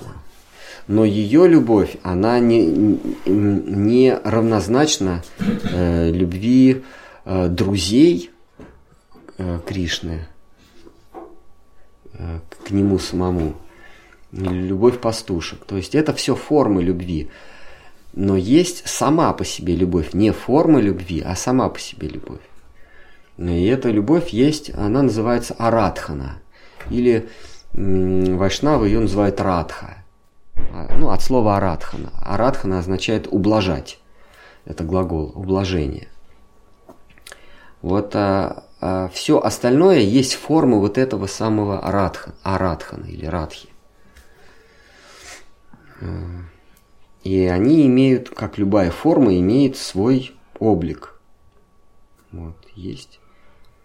Есть. Поэтому все учения, они принимают некий облик, облик своего основателя, облик, э, при, идеи принимает облик учения, об, дальше учение принимает облик законов, затем э, законы принимают облик э, одежды, так что ты, ты разных представителей идей можешь по одежде примерно определить.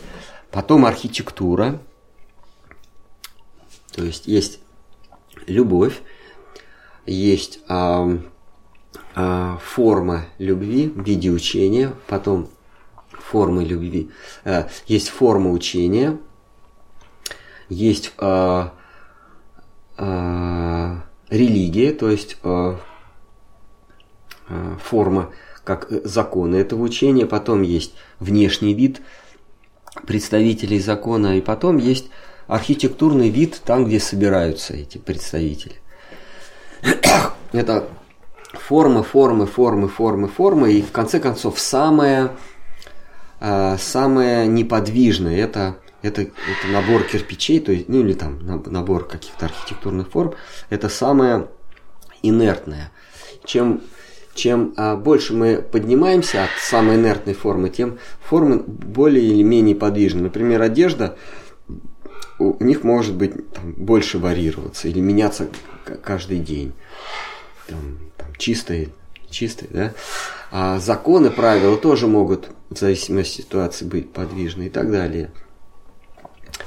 Вот э, самое все формы, формы, формы. А уместно ли понять такое, как квинтэссенция? Ну, вот изначальная любовь. Квинтэссенция? А что это такое? Ну, вот как некий... Квинтэссенция – это латинское означает сущность. Mm. Это эссенс – это сущность или уксус. Квинта – это квант, то есть это некая некая частица, которая есть сущность всего. И вот эти вот все термины, э, квинтэссенция, э, духовный экстаз, э, что там еще, какие еще бывают, гуны, гуны материальной природы. Мы, мы уже обсуждали, ну, без микрофона, но вот обсуждали как происходит, э, в частности, в сектах, в том числе и в крупных вайшнавских сектах, происходит зомбирование или происходит, как это, одурачивание человека. А, нужно понимать, что когда человек вступает на путь бхакти, а путь бхакти – это один из многих путей поиска истины. Мы, приверженцы бхакти, естественно, говорим, что только бхакти ведет к истине. Мы сейчас даже не будем объяснять почему, хотя для этого есть целая философия. Ну, мы вот верим, что путь Бхакти ведет к истине. Но к истине, к истине нас ведет э, череда этапов сомнения. Мы сомневаемся в этом, сомневаемся в том. Чтобы прийти к истине, нужно отталкиваться поначалу. Нужно отталкиваться от лжи, от чего-то ложного. Мы часто приводим этот пример, когда у нас большой чан с золотыми монетами, но при этом только одна монета там из чистого стопроцентного золота. И наша задача найти это, это. Все остальное с примесями. И вот мы, э, мы берем и начинаем взвешивать. Мы берем две монеты, взвешиваем, и, и более тяжелую мы оставляем, а более легкую выкидываем, потому что она, она точно не, не из чистого золота. Берем другую. Если другая э, оказывается тяжелее предыдущей, мы это выкидываем. Если она опять легче, мы... И так мы пока не дойдем до последних двух и взвесим их, и, и более тяжелые мы определим как чистое золото. Вот точно так же у нас идет путь к истине. Э, мы отказываемся от, от лживого. Так вот, для того, чтобы идти к истине, то есть отказываться от лживого и принимать более истинное, это не значит, не значит, что в начале пути у нас с вами два варианта – ложь и истина. Скорее всего, такое тоже может быть. Но, скорее всего, у нас будет ложное и чуть-чуть менее ложное или чуть-чуть более ложное. А, и вот путь к истине – это путь отказа. Штхар Махараш, он говорил, когда человек плывет, помните, он приводил пример, когда человек плывет, он отказывается от, от ложного, вернее, он отказывается от, от э, старого, и благодаря этому он, он на несколько, на какое-то какое-то расстояние продвигается вперед. Если он дальше не будет отказываться, он останется на месте. Ему нужно обязательно от старого отказываться, чтобы Прогресс. Э, э, Прогресс, да. Прогресс это как путь пловца. Нужно от, от, старого объема воды отка- отказываться, чтобы достигать нового объема, но отказываться от этого тоже. Вот мы точно так же продвигаемся. И для этого нужен, как Штхар Махараш, Махараш говорит в одной из глав в э, «Слово хранителя преданности», э, польза логики или польза, как там, здравого смысла, э, есть такая глава. Вот он говорит о, о пользе сомнений, о пользе здравого смысла, о том, что нам надо подвергать сомнению. А, а для этого нам нужно иметь, э, чтобы подвергать сомнению э, эту истину, которая нам сейчас кажется истиной, нам нужно иметь живой, активный, неумерший разум. И вот э, тоталитарные секты, они как раз первым делом, когда человек к ним приходит в поисках истины, они убивают в них логику, убивают в них мышление, убивают в них саму функцию рассудка сомневаться в чем-то. Как они это делают? Вот здесь мы уже переходим ко, всем, ко всем известной крупной э, кришнаитской секте. Их много есть, но это очень крупная. А, непонятными терминами. Терминами, которые забивают или делают, э, делают так, что твой рассудок в, в процессе сомнений, твой рассудок спотыкается. Ну, например, вводится какой-нибудь термин, ну, давайте возьмем гуна материальной природы. Значит, само по себе материальное – это уже э, очень сложное понятие, которое, которое человеку нужно здорово, на, ко- на котором человеку ну- нужно здорово про- промыслить, чтобы понять, что это такое. А гуна – это вообще непонятно ничего. И вот вводится это понятие гуна материальной природы. А, сейчас я скажу. Да, и вот когда человек читает целый текст или слушает какого-нибудь, какого-нибудь проповедника, ему попадается, там идут, э, э, идет ряд м, знакомых, знакомых э, терминов, и вот попадается непонятный термин э, э, гуна материальной природы. И он спотыкается, потому что рассудку надо проанализировать, что такое гуна. Там, может быть, это доли секунды или секунды, что такое материальный, а что такое природа. Ну, представьте себе, гуна материальной природы. Все три слова, они вообще настолько сложны в э, по отдельности, а в совокупности это создает как нагрузку на сервер. Вот знаете, как в, э, в, в, в интернете э, т- по- понятие положить сервер. Это когда делается одновременно очень много запросов, и там процессору или что там на сервере, да, ему надо много раз отвечать на эти вопросы. Они одинаковые, кстати, эти вопросы. Ну, неважно, там много-много вопросов, он, он ответил на это. Это как тролли. Вот он, он им отвечает, отвечает, отвечает, а потом их так много, он просто устал. И он говорит, так, все, я не могу. Так вот, что происходит, когда зомбирует члена секты? Ему вводят непонятные термины, и как только у него ум начинает буксовать, а, задумываться над этим, следующим ударом идет новый непонятный термин. А, а, например, какой-нибудь джива должна очиститься от трех гун материя, выйти из-под влияния трех гун материальной природы, джива должна выйти из трех гун материальной природы, чтобы очистить свое существование. И поначалу ты, ты понимаешь, э, ты хочешь, как этот несчастный сервер на сайте – он пытается этот, этот, решить этот вопрос. Ему сложно. Потом ему дают второй, материальный. Ему еще сложней. Природа еще сложней. А дальше, когда он в, в полуступоре, идет окончательный нокаут, а, очистить свое существование. И все. Он... И когда это делается, на протяжении всего текста, а, и, и делается это каждый день в 8 утра.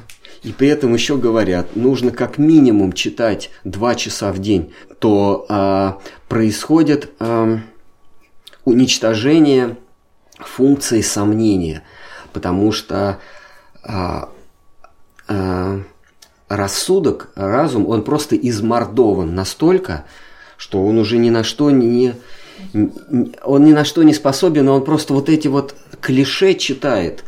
Э, святое имя, э, там, я сейчас, я просто уже давно с этим... Трансцендент. Трансцендент, трансцендентное э, существование, или что там? Ну, что-то много трансцендентных. Трансцендентный мир. Там других слов-то и нет. И все, и, и, и люди даже не понимают, что такое трансцендентный. Но эти слова, они же необычные, поэтому они привлекали нас. Ну, нас они не привлекали. Ну, как Ну, Хараш, я извиняюсь, Ну, Вот- но мы не тоже Я- пользуемся тем же трансцендентным бывает. Никогда. И у вас я слышу. Нет. Нет. Это может быть э, в горячечном бреду, когда у меня 38,8. У меня такого не бывает, но 37. э, Нет, только если я много хватил перед этим, я могу... Нет, я могу сказать трансцендентной в качестве шутки. Э, Но я никогда не скажу трансцендентный или духовный мир. Нужно просто понимать, что, что такое духовный мир, а потом им, им, им э, оперировать. Вообще это, вообще это, конечно, абсурд, потому что духовный мир – это и есть тот мир, в котором мы с вами живем. Если уж философски м, говорить, то дух – это, э, это санскритский аналог слова прана или жизнь. Духов- Духовный мир – это мир жизни. То есть это мир, который движется воздушными потоками. Мы с вами движемся, наше тело, потому что мы накачиваем себя духом, то есть ветром, воз- э, э, э, потоками, извините, праны, то есть некие, некие духи, ну, дух как дуновение. Мы себя накачиваем этими дуновениями. Это и есть наш, наш мир э, телесный, духовный мир. Потому что в, э, в мире по ту сторону чувственного опыта нету духа, нету праны, нету, нету жизни, там нет форм жизни. Прана еще переводится как жизнь, когда, когда Вайшнав а, падает в ноги Господа, говорит, ты, ты моя жизнь. Это значит, ты моя душа, ну ты, ты мой дух. То есть а, до тебя я накачивал свою жизнь духом, Жизненные силы, да? жизненными силами я накачивал себя. А как только ты, ты появился, я понял, что это ты накачиваешь меня. Ты моя жизнь, ты мой дух. Так вот, в мире по ту сторону чувственного опыта нету духа. Там нету э, праны. Там не прана создает формы жизни. Духовный мир – это мир жизни. То есть есть вот а, мир а, который мы воспринимаем как объективный, да, то есть мир предметов, а есть жи- мир жизни, это есть духовный мир. Это ни в коем случае не то, не то что мир, где происходит лила. А, Извиняюсь, а Да. можно ли вот, то, о чем говорит, сказать, что это все в рамках ума вот именно конкретно? Вот эти все рассуждения все. всё, ну, Ну, нужно понимать антологию, как ну, Штхар ну, вот Махарадж. строго в рамках ума. Вот нет ума, нет этого всего.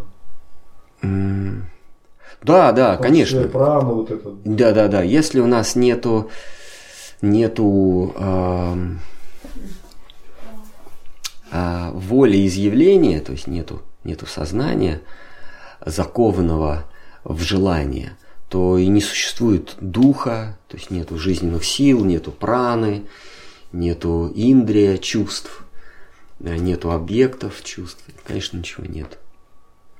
Все это, и все это порождается мною. То есть это э, Иммануил Кант, он, он вводит м, понятие свободного разума, он первые два понятия, как известно, или категории, их всего 10, а первое это, это пространство и время. То есть в уме появляется идея времени, и на эту идею времени накладывается пространство. Это все понятия. Нет, объективно не существует ни, пон- ни пространства, ни времени. Это все два понятия в моей голове, из которых уже формируются все остальные. Э, Сложение, вычитание, умножение, причина, следствие. Все это из этих из пространства и времени. Вот.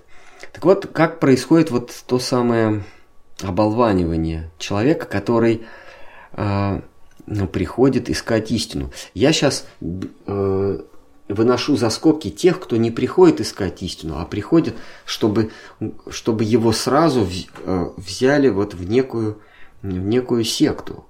Говорит, меня истина не интересует, я хочу предаться. Там совсем другой вопрос. Но э, э, львиная доля людей говорят, нас интересует истина. И вот поиск истины нас привел сюда. И вот здесь начинаются эксперименты с их сознанием. А, Их мордуют, их, их сознание мордуют непонятными терминами а, методично. Это первый этап. Второй этап а, объединение цели, когда он, говорит, он часто употребляет мы, когда у нас с тобой цель одна. Следующий этап – это провозглашение э, неких лозунгов. То есть через все эти комментарии идет регулярный, регулярная формула, некий лозунг, некий девиз, понятный тебе уже. Там как все строится? Идет нагромождение непонятного, а понятное только одно – и вот в этом море, э, море непонятного есть понятные островки. И это «предайся мне», «предайся гуру», э, повторяй 16 кругов, соблюдай там столько-то принципов. И это понятно, а все остальное трансцендентные гуны материальной природы, чтобы очистить свое существование. А, а, что там еще?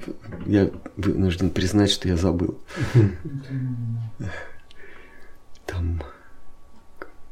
Читаешь комментарий, в- потом в конце, поэтому просто повторяйте. Вот. Ты- Ну, Фу, Знакомо, знакомо, да? Море непонятного, а, море а, смутного и в конце понятный островок. Фух, надо повторять 16 кругов и а, поезд приведет тебя в духовный мир. Ты, ты, ты успел заскочить на последнюю подножку. Вот так вот строится. Поэтому Штхар Махарадж говорит в этой беседе, она, она выделена в отдельную главу, э, о пользе сомнений, да, или о пользе здравого смысла. Как она называется? Да? Вот так оно и называется. О пользе Здравого смысла. о пользе здравого смысла. Можно это перевести как о пользе сомнений, о пользе здравого смысла. Или если бы сейчас я переводил, я бы перевел как о пользе умозрения. А критичное Да, критичные. Или суждение. Критика это, это от греческого слова кризис означает суд, суждение. О пользе суждения.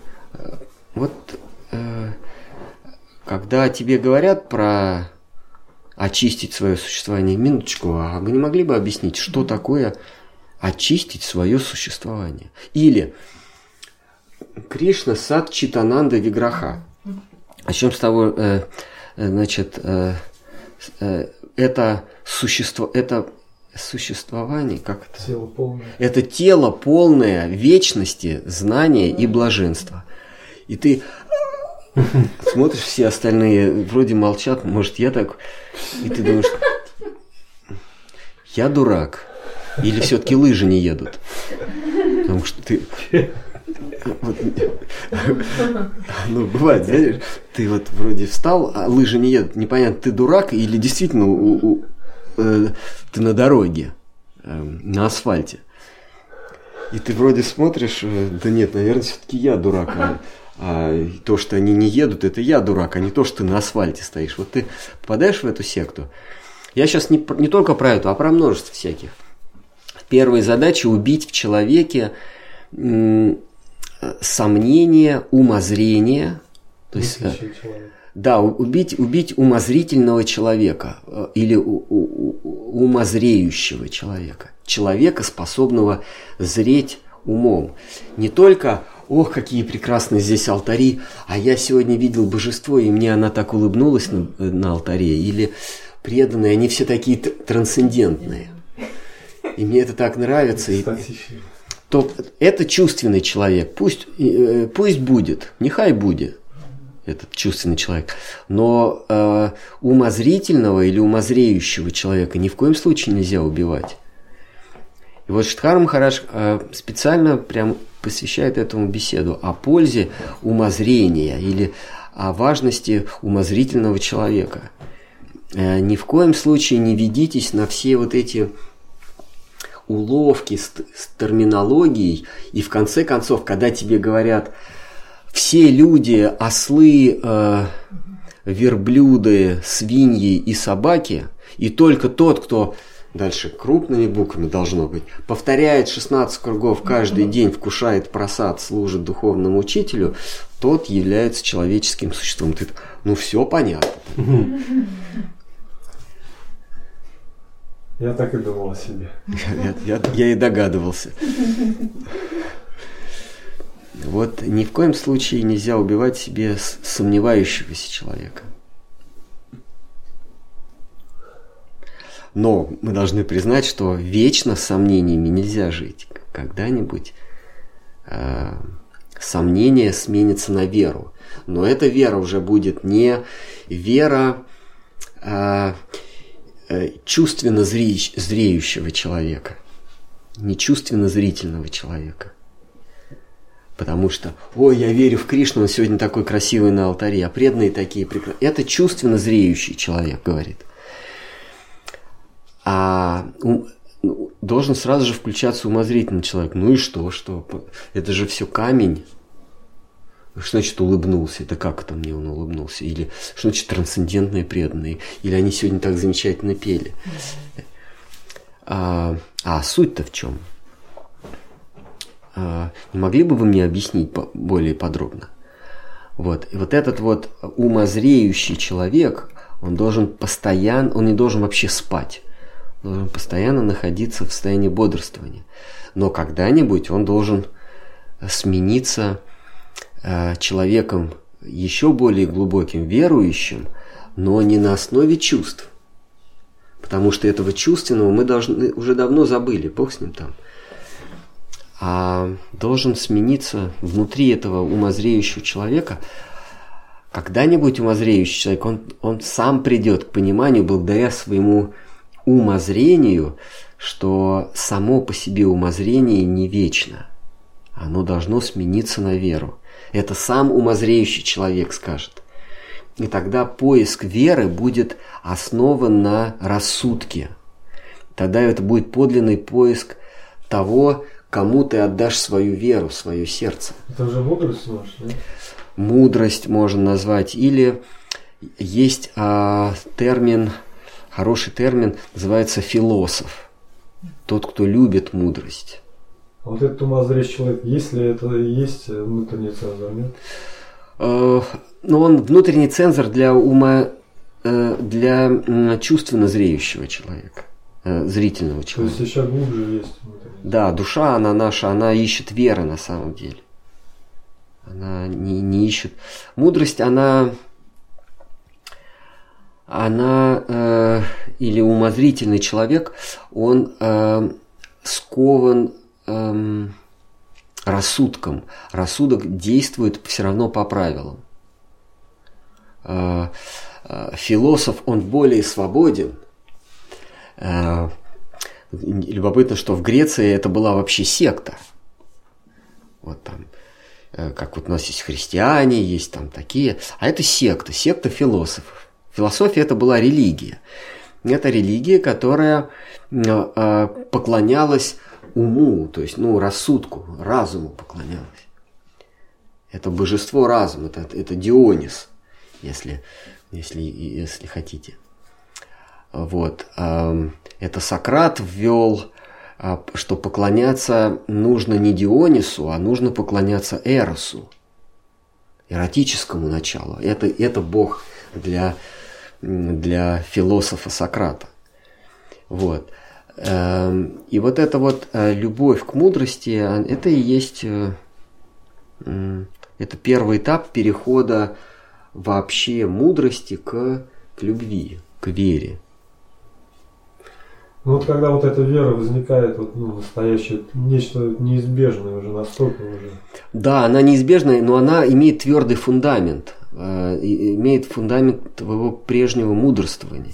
А вот еще говорят, если опыт какой-то. Ну, Потому то что, есть- извините, потому что если вера, если вера э, зиждется на э, чувственном человеке, на, на, э, чувственно зре- зре- зрительном человеке, то она хлипкая, она разрушится сразу при, при, при каком-то новом э, чувстве, объекте. Я, я, о, я верю в это, потом, о, я верю в это. Ну, Вот говорят еще, что если опыт какой-то есть у человека потусторонний, да, ну осознанный, реальный, то вера как бы не может быть настоящей. То есть вот нужно обязательно, вот, чтобы ничего не было, так и вот была и так далее. Ну, ну нет, я, Я тоже не не, не, не, не- мы не должны надеяться на вот эти вот откровения свыше, но если они приходят, э, это проблески того, что э, душа соприкасается. Они приходят как разряд молнии. Понимаете, вы можете сколько угодно ждать молнии, но ее и не будет. Ну что это, милость хорошо? Милость, да, милость свыше, когда Господь а, видит, что ты хочешь, что ты действительно к Нему и э, стремишься, и Он какими-то молниями тебе, раз, просветление это называется, раз просветление. Да, это, это было подлинно. Вот вера, она растет, она крепнет, по-моему, от таких опытов по-любому. Ну, есть Да, да, да, она-. Но я все равно твердо убежден, что когда человек начинает говорить об этом, он это теряет. Когда он говорит, мне сегодня не зашло, все. Это мое, мое убеждение, он торгует тогда. Он выставляет на показ. Э, Если он искренне говорит, чтобы человека привлечь, как бы. ну, Не это верю я в это. Не то, что У меня нет в это а веры, что ну, он может про свои, про свои откровения он может говорить искренне, я в это не верю. Хотя такие случаи есть. Не табу же. Нет, но Ну, опять же, мы вернулись к Шидхарам Махараджу. Ну, это в его в уникальном случае, ему я верю, всем остальным нет. А ему я верю, потому что, а как это, же Шидхар Махарадж. Есть какие-то еще, может, сомнения? Ну, Для чего эти секты существуют? Это надо... Причины разные. Есть искренние, которые думают, что они ведут за собой в свой фантом, в свою утопию. А кто-то вполне за материальные блага. Спектр большой, выбор большой и и причин много, для чего они существуют. Четыре категории опять. Да. Понимаете, обманщики бывают разных категорий, ну, двух категорий. Те, кто знает, что они врут, и те, кто искренне заблуждаются. Но от этого обман не перестает быть обманом. Э, в нашем духовном продвижении, то есть есть такой момент, когда сомнения нужно отключать, или, или надо всегда сомневаться? Всегда надо.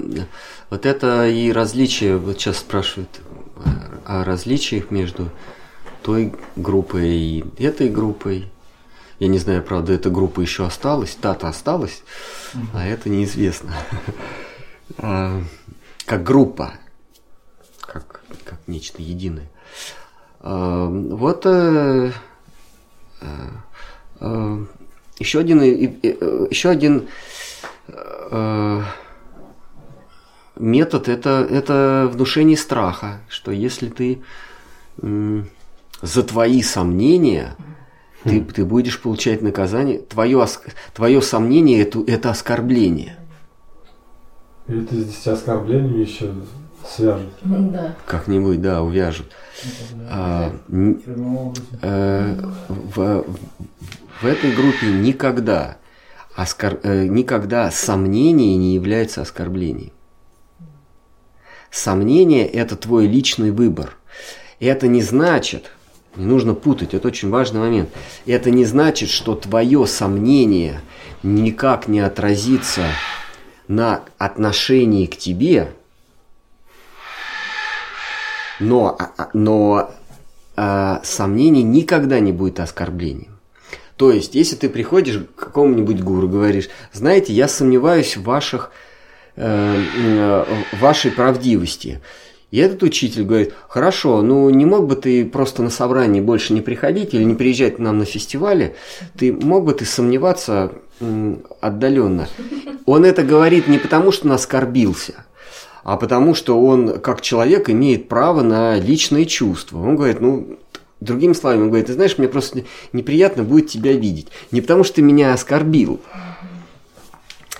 Как вот э, э, э, там мусорная куча, вот мне ее неприятно видеть, я ее обхожу стороной, но не потому что она меня оскорбляет а потому что мне неприятно. И вот этот учитель, он может сказать, знаешь что, ты не приезжай больше на наши фестивали. Потому что, ну, да, потому что потому. Вот и все. Он не оскорбился, он просто тебя отодвинул.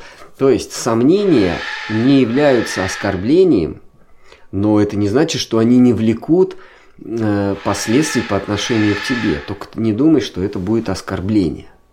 Это... Вот.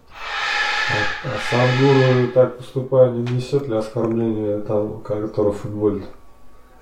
Если человек просто... Ну, мы знаем из, из, э, э, из жития наших святых, э, когда Джива Госвами вступил в спор с, с, со странствующим философом, с, вернее, с придворным философом, и Рупа ему сказал, знаешь, что ты не приходи больше ко мне, раз ты спорщик такой, ты в этих помоях, философских э, спорах, это, для нас это помои.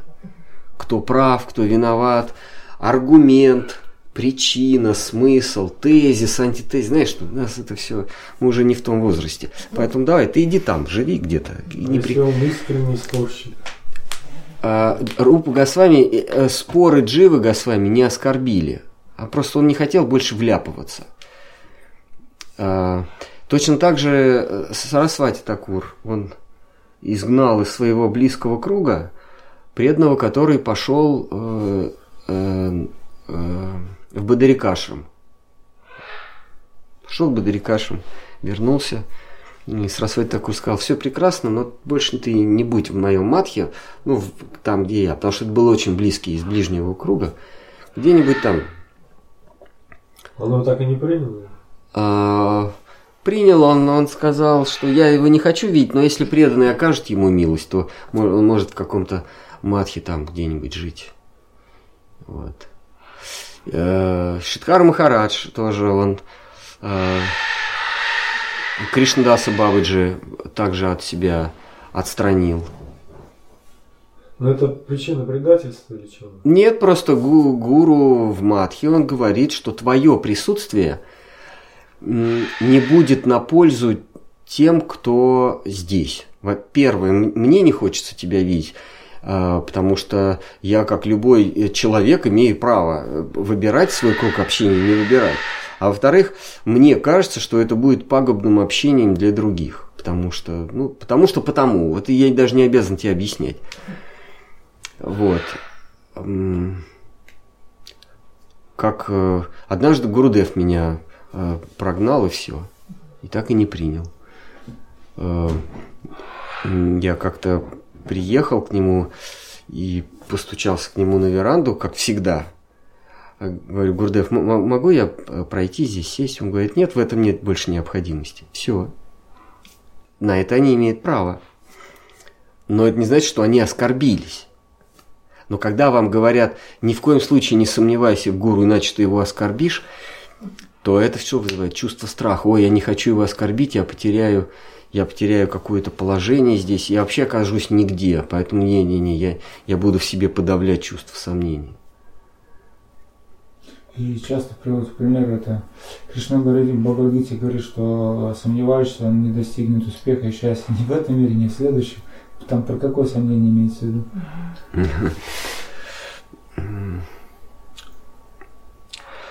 Сомневающийся, Кришна имеет в виду постоянно сомневающегося.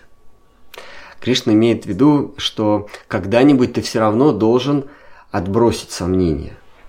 Но это не значит, что ты должен отбросить сомнения по отношению вот к этому конкретно.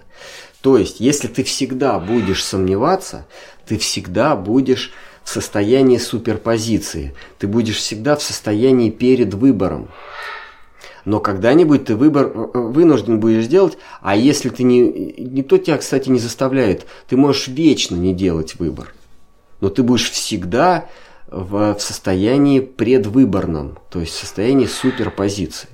Потому что как только ты делаешь выбор, это автоматически означает, что ты отвергаешь все остальные варианты.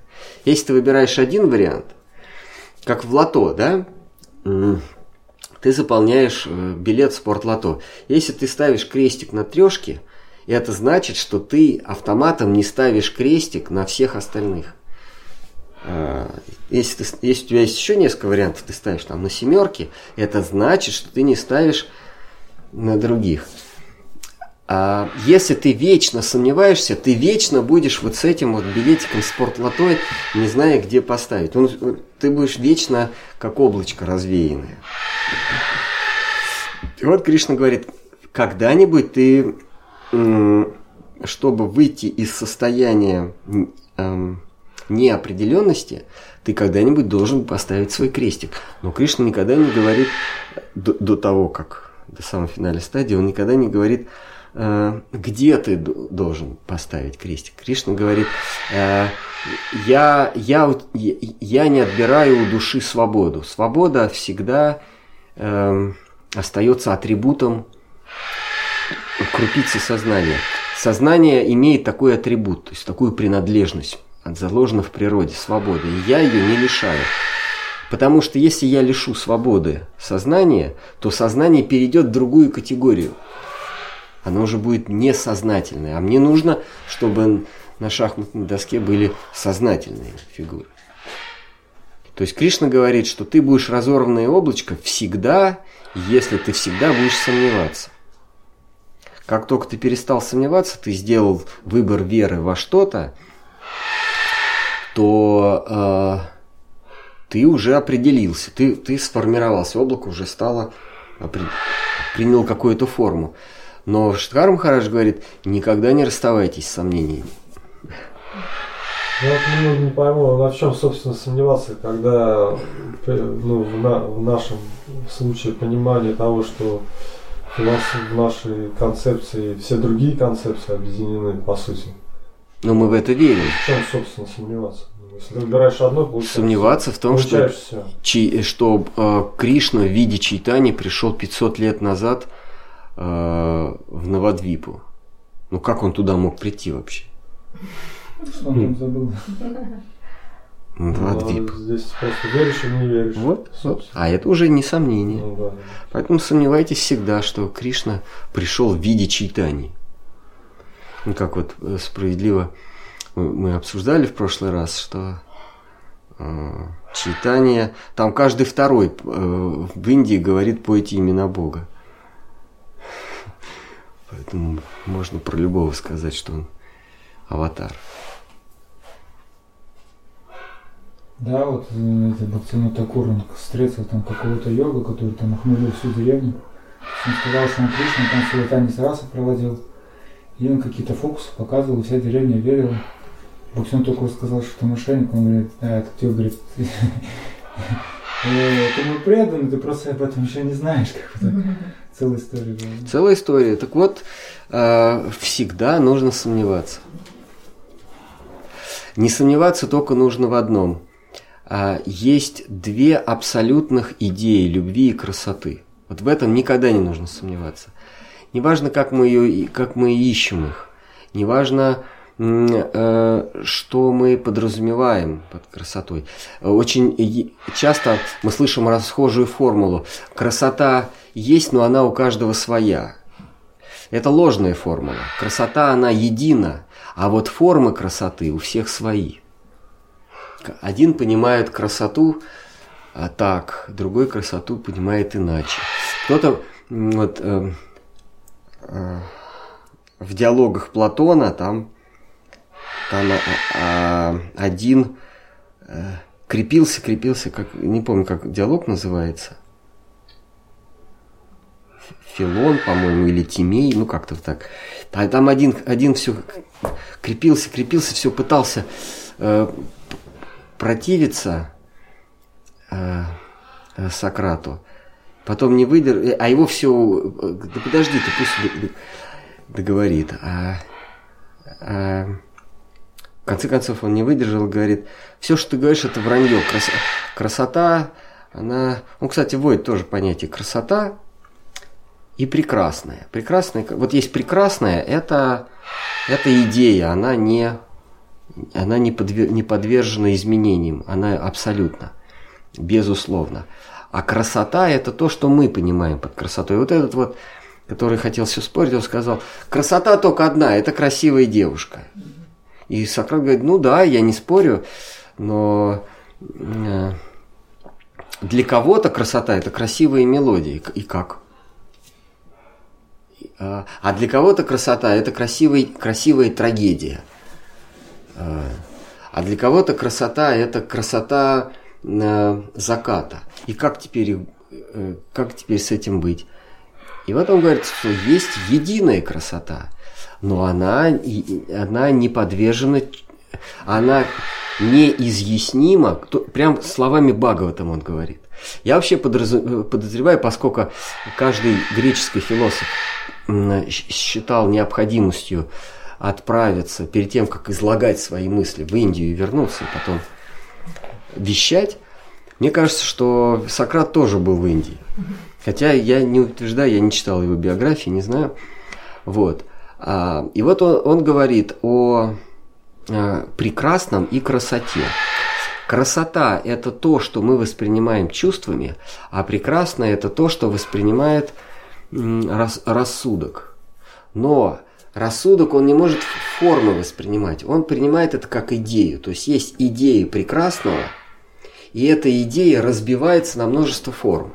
И вот для одного, причем в разных жизненных ситуациях, красота – это волна моря, для, для него же в другой ситуации это мелодия, в третьей ситуации другая мелодия, в четвертой ситуации э, там, сладкий пряник, там, красивая девушка или что-то такое, это все формы красоты. Так вот, если все эти формы, под этими всеми формами подвести общий знаменатель, то идея красоты, она в себе, в себе все, все, все совмещает.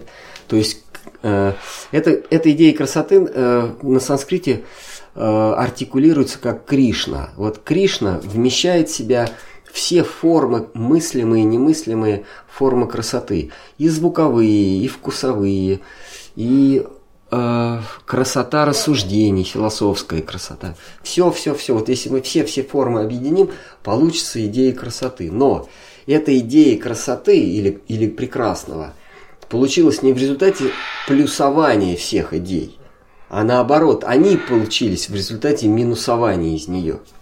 Но к ней мы можем прийти в результате плюсования. Вот, вот в этом нельзя никогда сомневаться. Это единственное, в чем мы не должны сомневаться. Есть безусловная идея красоты. И из нее следует безусловная идея любви.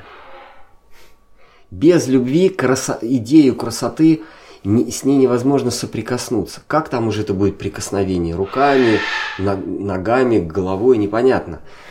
А, мыслью. Правда, наши ачари, они сомневаются в, э, в первоочередности. А, Идея красоты первична, а любви вторична. Или любви первична, а красоты вторична.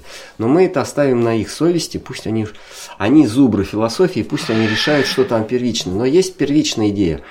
Кришна и первичная идея но- номер два а, любовь, а, или ублажение красоты, а- арадхана. Кришна и Радха – это первичные эйдосы, идеи. Во всем остальном можно сомневаться, пожалуйста.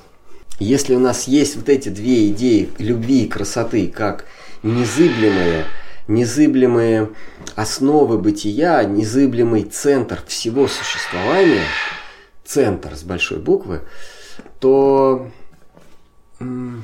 если мы это держим в голове, то разными методами, чувствами, чу- э, рассудком мы все равно когда-нибудь придем. Во всем можно сомневаться, кроме этого. Вы скажете, а почему в этом-то нельзя сомневаться? А ответ простой. Это говорит нам умозрительный человек, что если вы в этом сомневаетесь, тогда вы не должны сомневаться в чем-то другом. То есть, если вот это ложное, то это ложное. Если идея любви и красоты ложны, или хорошо, идея красоты ложна, то она ложна по отношению к чему-то. Тогда тебе придется не сомневаться. Ну, ты выдумай что-нибудь и не сомневаться в этом. Но поскольку... по-. Ну, просто лень уже выдумать, поэтому давайте, э, давайте договоримся, что идеи любви и красоты, они первичны. Все остальное э, второстепенно по отношению к нему. И из этого будем исходить. Все остальное давайте подвергать сомнению. Это одно и то же любовь и красота, да? Не знаю. Это слишком философично. Они взаимосвязаны, но одно это и то же или нет, это, кстати, вопрос не риторический. То есть это вопрос не с очевидным ответом. Может быть, да, может быть, нет. Ну, а точ- но то, что они взаимосвязаны, то, что любовь не может без красоты, это точно. Ну, это как объект-субъект получается. Да. Вопрос только там, кто объект и субъект. Ну да, они взаимосвязаны. Ну что, поскольку нет сомнений, даже и быть не может. Мы же остаемся среди Гауди Вайшнавов, потому что э, на нас пальцем укажут, если мы скажем, нет, на- нам это все надоело. Скажешь, ну, упал. В мае. Упал в мае. Мы, о, нет, нет, нет, лучше я не так. Хорошо, можно вопрос? Да, пожалуйста, конечно. Э, Вопрос насчет ошибок на духовном пути. Вот мы видим, что когда мы идем по духовному пути, если мы делаем какой-то правильный поступок или ну, правильный выбор, то э, этот выбор, он как бы мы э, становимся как бы в какой-то степени заложниками. То есть, то есть он нас возвышает, и, и плоды этого выбора, они как бы вечны. Например, какой-то преданный делает какое-то, ну, что-то такое, и ему плоды, ну, например, другу Махараш, вот он медитировал на Господа, вот он пришел к Господу, и вот поступок, ну, плоды, они стали вечными, там, обрел друга локу, там его восхваляет и так далее. А в противоположность этому, когда мы делаем, например, э, оступились на духовном пути или неправильный выбор, мы тоже становимся заложниками этого. Ну, э, последствия этого точно так, так же вечны или нет? Нет, нет, мы всегда можем переиграть. Обнулить и переиграть. То есть правильный выбор он не обнуляется, то есть он закрепляется за тобой, тебе там дали там положение туда-сюда, там. э, Ну, но видите ли, вопрос, вопрос в том, а, правильный ли выбор сделал Друва Махарадж. Ну, э, э, чтоб, например, Это как игра, есть те- телевизионная игра «Угра- «Угадай миллион», да, как-то она называется? там много раз таких. Там ты, да. там ты отвечаешь правильно и можешь взять себе вот чуть-чуть, но, но все, и взял и ушел. а можешь рискнуть и проиграть то, что ты уже выиграл. Не-не, немножко с другой. Вот это, по-моему, в- этом ваш вопрос. Э, ну, к примеру... То есть э, мы когда сделали выбор, а, мы уже это никогда не, не, не потеряем. Вот. Ну, сейчас вот, ну вот если взять, к примеру, да, вот есть, например, э, вот Хавендра Пури, у него было два ученика, Швара Пури и Рамачандра Пури. Вот, Швара Пури, например, он сделал, то есть выбор, то есть он служил духовному учителю, там, убирал и так далее. И как плод, ну, ну, это мы так образно говорим, что он сделал правильный выбор, и духовные последствия это они постоянно. То есть мы всегда вспом- э, вспоминаем Швару Пури как духовного учителя э, Махапрабху, там, что это такой, ну, яркий пример. А Рамачандра Пури, например, оступился, он сделал не, ну, не такой шаг. А, ошибся. а, а если у него есть уч- ученики, они наоборот говорят, вот Ишвара Пури оступился, и к нему пришел Махапрабху. Да? Или, или- Нет, ну Швара Пури, он занял какую-то пола- пози, ну, какой-то Да, он не стал духовное. учи, он, он был вообще неучим, он, он выносил, выносил нечистоты за своим учителем, он, он занял положение служителя вапу, то есть служителя э, физической плоти своего учителя. А Рамачандра Пури, он, он занял более возвышенное положение, он, он стал... э, он щ- счел, что он унаследовал духовные истины. Он, он как бы эм, переносчик духовных истин. Прием. А? Как прием. И да, есть вани и есть вапу. Есть такой термин э, в, в санскрите. Вани – это тот, кто унаследовал суть, тот, кто придерживается э, внутреннего, внутреннего принципа, а вапу – тот, кто придерживается внешнего принципа. Вот Ишвара Пури, он взял, ну я буду там нечистоты, там парализованный учитель, он за ним там убирал. А вот эти все истины, философии, я в этом ничего не А понимаю. одновременно не может быть? Так получилось, что нет. Не, вообще. Нет, я думаю, нет. Это невозможно. Никак. Вот. А Рамачандра Пури, он взял Вани, он взял духовный, духовную преемственность. И Не-не-не, там в Рамачандра Пури тот, который... который Махапрабху указывал, что да, да, да, есть ты много ешь, да? То есть изначально Мадхавендра Пури сказал, что ты плачешь, то есть все Брахман, что ты и плачешь. Мадхавендра Пури на смертном ложе э, говорил, что Господь, я так и не увидел тебя там, ну, и так далее. А Рамачандра Пури ему сказал, говорит, что ты плачешь, если все едино, там все Брахман. И в читающей таблице приводится как два примера. Хорошего ученика и плохого ученика. Сишвара Пури его все его прославляют, Рамачандра Пури он как бы получился как бы негативный такой пример. Вот. И- или, например, взять христианство, например, Иуда, да, ну, есть да, апостолы, которые прославляют и так далее, а Иуда, например, ну, если не вдаваться в эзотерику, там, Да. он оступился, и его вечно, как бы, так сказать, и- то есть он становится заложником вот этого своего поступка или нет, или у него есть как, ну, э, ну, ну, Кришна говорит, я- Бхагавадгите, я- я- я верю все, все движение на этом пути, оно не пропадает зря, то есть оно... э, Я, ну, я верю, что э, даже если ты оступился, э, Кришна всегда может переиграть. Он тебе дает новый, новый, новый э, шанс. То есть в плане, например, если, Если ты оступился, а если не оступился, то это твое богатство. Растерять его, я думаю, что и растерять его можно. Иначе, иначе Кришна был бы заложником твоего правильного выбора. Это значит, что если ты выиграл в лотерею, выиграл все шесть чисел, то устроитель лотереи всегда имеет какой-то шанс сделать так, что ты проиграл. Подмухлевать. Ну, допустим, раз ты выигрываешь, вот он этот выиграл. Он такой, так, ребят, еще раз запись включаем. И, и другой. А это не выходит в эфир.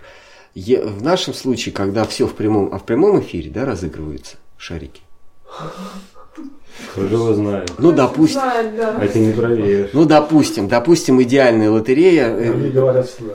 Допустим, мы- я не знаю, но идеальная лотерея, здесь все проигрывается в прямом эфире и подмухлевать уже нельзя.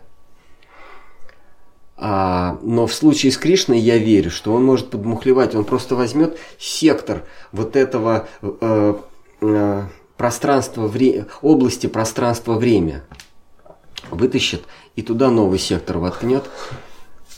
И, и все, и, и так и было, и никто даже не вспомнит, что не было. И так и выиграл другой. Он может кусками эту реальность вырезать, э, как в в фотошопе. Просто раз вы... Только там сложно. У него фотошоп для нашего ума очень сложный. Э, э, Это не пространственный фотошоп, а обычный фотошоп это что? Это двухмерный, да? Есть трехмерный фотошоп, это, это видеомонтаж, наверное. А есть э, у Кришны такой сложный фотошоп, это э, монтаж времени пространства, такой единый континуум, то есть такое единая з- область, которая называется э, четырехмерная. Э, Три оси, глубина, высота, длина, и их становление есть четвертая ось. То есть их совокупные изменения. Есть четвер... четвертая ось, она называется время. И вот Кришна, он может фотошопить прям раз, выдернул новый, вставил, и тебя выиграешь. Ты не просто не выиграл, а тебя даже не рождалось. Вас здесь даже не стояло в очереди. Он может так, он устро... Я верю, что Кришна, он может играть правила игры настолько, что вы начинаете играть в шахматы, и когда он понимает, что э, ты сильней, э, игра заканчивается игрой в бокс. То есть э, и ты, и ты, и все уверены, что вы и начали боксировать. Или наоборот, вы начали драться, и, и, а он маленький мальчик. И все переходит в игру в шахматы, и тут он тебя умнее. Ну, хорошо, а каким-то образом дежавю не связан с этим? Как? Дежавю. Кто? Дежавю этим О, я не не знаю, это, это что-то из психики. Это все из психологии. Ну, в общем, раз уж и, и вопросы даже исчерпались. Тут о чем вообще говорить-то?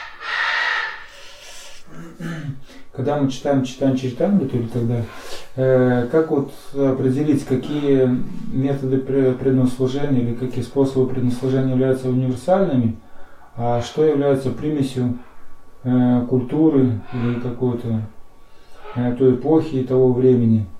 То есть, э, вот когда мы читаем, читаем Чайтамриту или житие каких-то святых, как вот определить, что вот эти вещи они являются универсальными во все времена для души, то есть независимо от обстоятельств.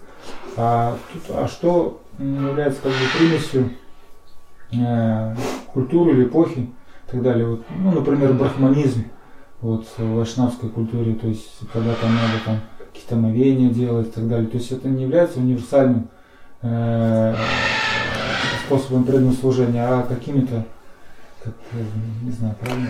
Есть э, временные, ну, то есть есть, э, как вы говорите, универсальные, то есть незыблемые правила, а есть м, правила, меняющиеся в зависимости от обстоятельств.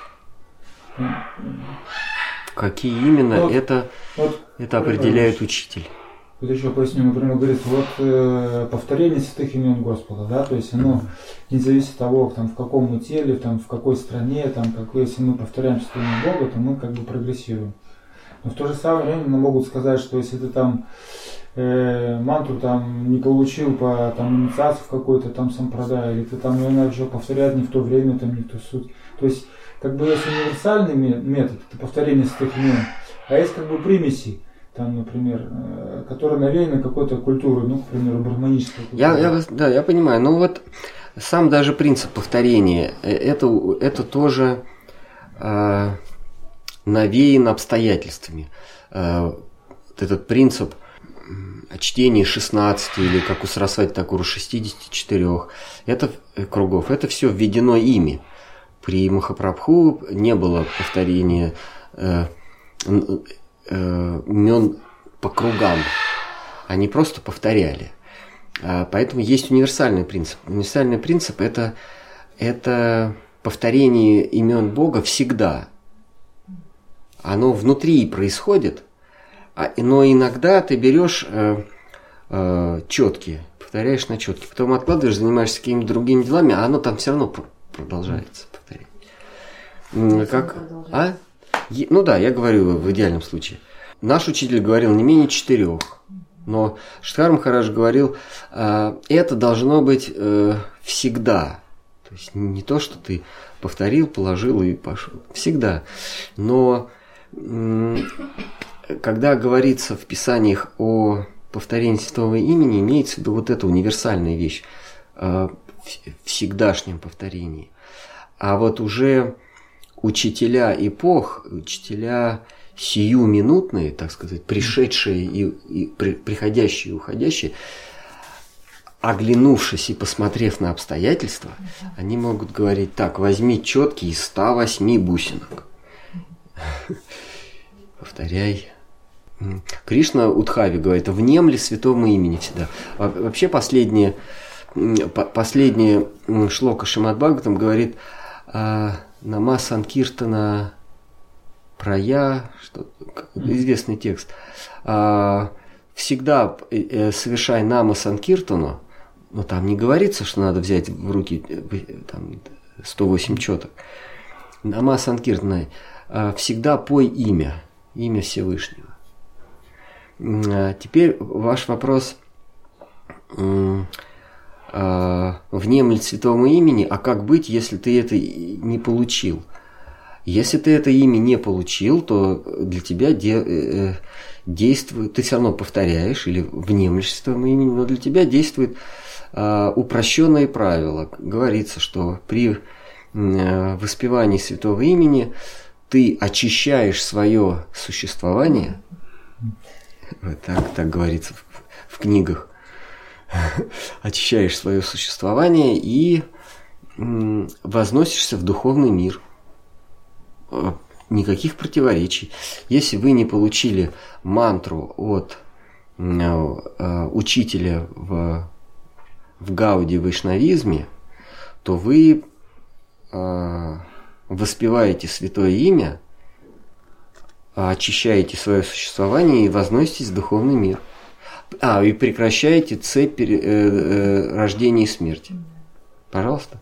Не обязательно для этого получать от, от гуру Но Вайшнава. это ложь или нет? Нет, это правда. Вы действительно очищаете свое существование и возноситесь в духовный мир. Какая же это ложь? А если ты получаешь мантру от учителя, э, который находится в определенных взаимоотношениях с Кришной, если ты получаешь мантру в линии э, Рупануги, то ты не очищаешь свое существование, не возносишься в духовный мир, а ты э, ступаешь э, в какой-то форме в клан служителей Кришне в его э, облике Шьямасундры. Там вообще не идет речи об очищении существования. Ну вот столько слов не, не, не- каких-то непонятных, схема сундов и так далее. Ну и ладно. Это... Главное, чтобы они не постоянно были. Тут, а, а, тут нужно за- э, уточнить, что э, э, оболванивание или у- у- убиение функции сомнения происходит, когда непонятные термины, они следуют один за другим. Тогда происходит перегрузка э, сервера. А когда вводится порциями непонятное, а дальше у тебя есть возможность осмыслить это, ты это осмысливаешь, и, и это для тебя становится понятным.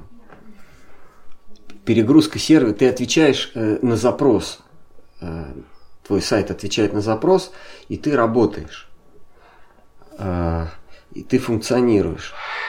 Э, ты не теряешь когда термины не- непонятные встречаются э, в правильном интервале, ты не теряешь возможности сомневаться. Когда у тебя, ну представьте себе текст совсем из непонятных терминов. В чем ты будешь сомневаться? Там, там даже приближенно ты, ты, ты не понимаешь, что это такое, и у тебя есть задача сомневаться. А в чем сомневаться-то? А когда за ним следует еще один непонятный термин, потом еще непонятный термин, а в конце абзаца э, повторяй 16 кругов, Это три слова, которые я понял, батюшки. Так понятно все. Ты хватаешь... Что там было, я не знаю, но 16 кругов надо повторить. А потом тебе говорят, ты слушай-ка, ты не сомневайся, потому что это оскорбление. Всему надо, все надо подвергать сомнению, то есть надо подвергать сомнению всякую святыню. Как говорил Мюллер в 17 мгновениях, сейчас никому верить нельзя, а мне можно. Помните он Штирлиц? Все надо подвергать сомнению. Кстати говоря, то есть получается, что Шила Прабхупада Бхактанта с вами, э, как раз э, тот, кто приехал, посмотрел вокруг, какая ситуация, и он дал какие-то методы, которые, ну, соответственно этой ситуации. Больше так особо, ну, э, поэтому его методы, они как бы можно их считать за, как сказать, он, он на массовости, он, он на его целевая а, аудитория была а, прежде всего массовая. И Штхар Махарадж об этом говорил, он э, вывел свою известную, произнес свою известную формулу. А, количество увеличивается, качество уменьшается. Качество увеличивается, количество уменьшается.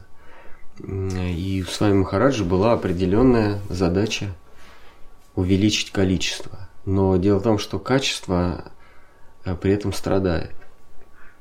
И это первое, что касается каче- э, количества и качества. А второе, какое именно качество аудитории. Это конкретно был тогда, это было время, времена хайпа, когда, вернее, когда хиппи э, были трендом, были модой. И движение хиппи, он как раз попал, а, это середина, конец 60-х годов, а, а, хиппи сменили битников. Это отказ от материального, это эксперименты с психоделикой, это дети цветов, это свободная любовь, это отказ от карьеры, разрыв с э, лицемерным обществом, э, презрение к материальным благам, к деньгам. Он как раз попал в эту струю. И э, хиппи тогда были властителями умов. То есть они были властителями молодежи. И завоевав их умы, он мог бы завоевать тех, кому э, лидеры движения хиппи э, были авторитетами. И Битлз э, были его приверженцами, Джош Харрисон, Карлос Сантана, еще там какие-то видные люди. А, но то, что он давал, а, это не не учение Сарасвати Такура. Поэтому в книгах, в книгах э, с вами Махараджа там очень мало референций к Сарасвати Такуру. Вот, поэтому они говорят, для нас все, Пропад для нас все, Сарасвати Такур, ну да, он его учитель. Да, мы его ставим на алтаре. Но для нас Прабхупада все.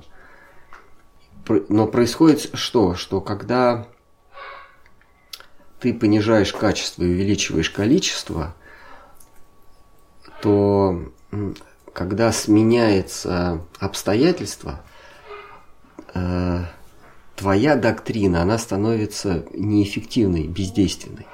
То есть его целевая аудитория была э, хиппи, а вот если бы он пришел во времена диска, или что там потом были, панки, да, кто там их сменили, или япи, или сейчас кто это не ходит с бородами и закрученными штанами? Хипстер. И, и, а, он бы изменил а, и, и, подачу, и форму подачи, и комментарии изменил бы.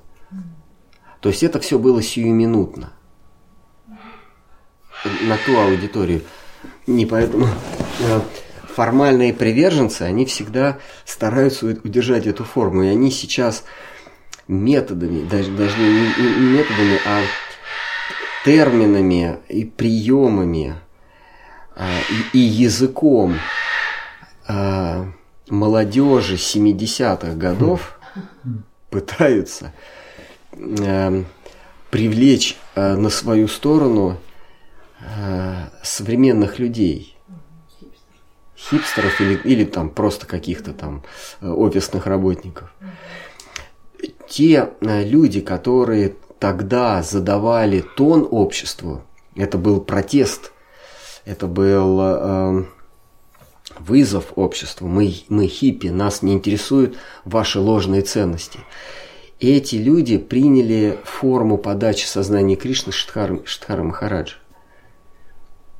Но, но для нынешних эти самые прогрессивные молодые люди конца 60-х годов, для нынешних молодых, это, это динозавры, с которыми, с которыми не то, что не о чем говорить, а не как говорить.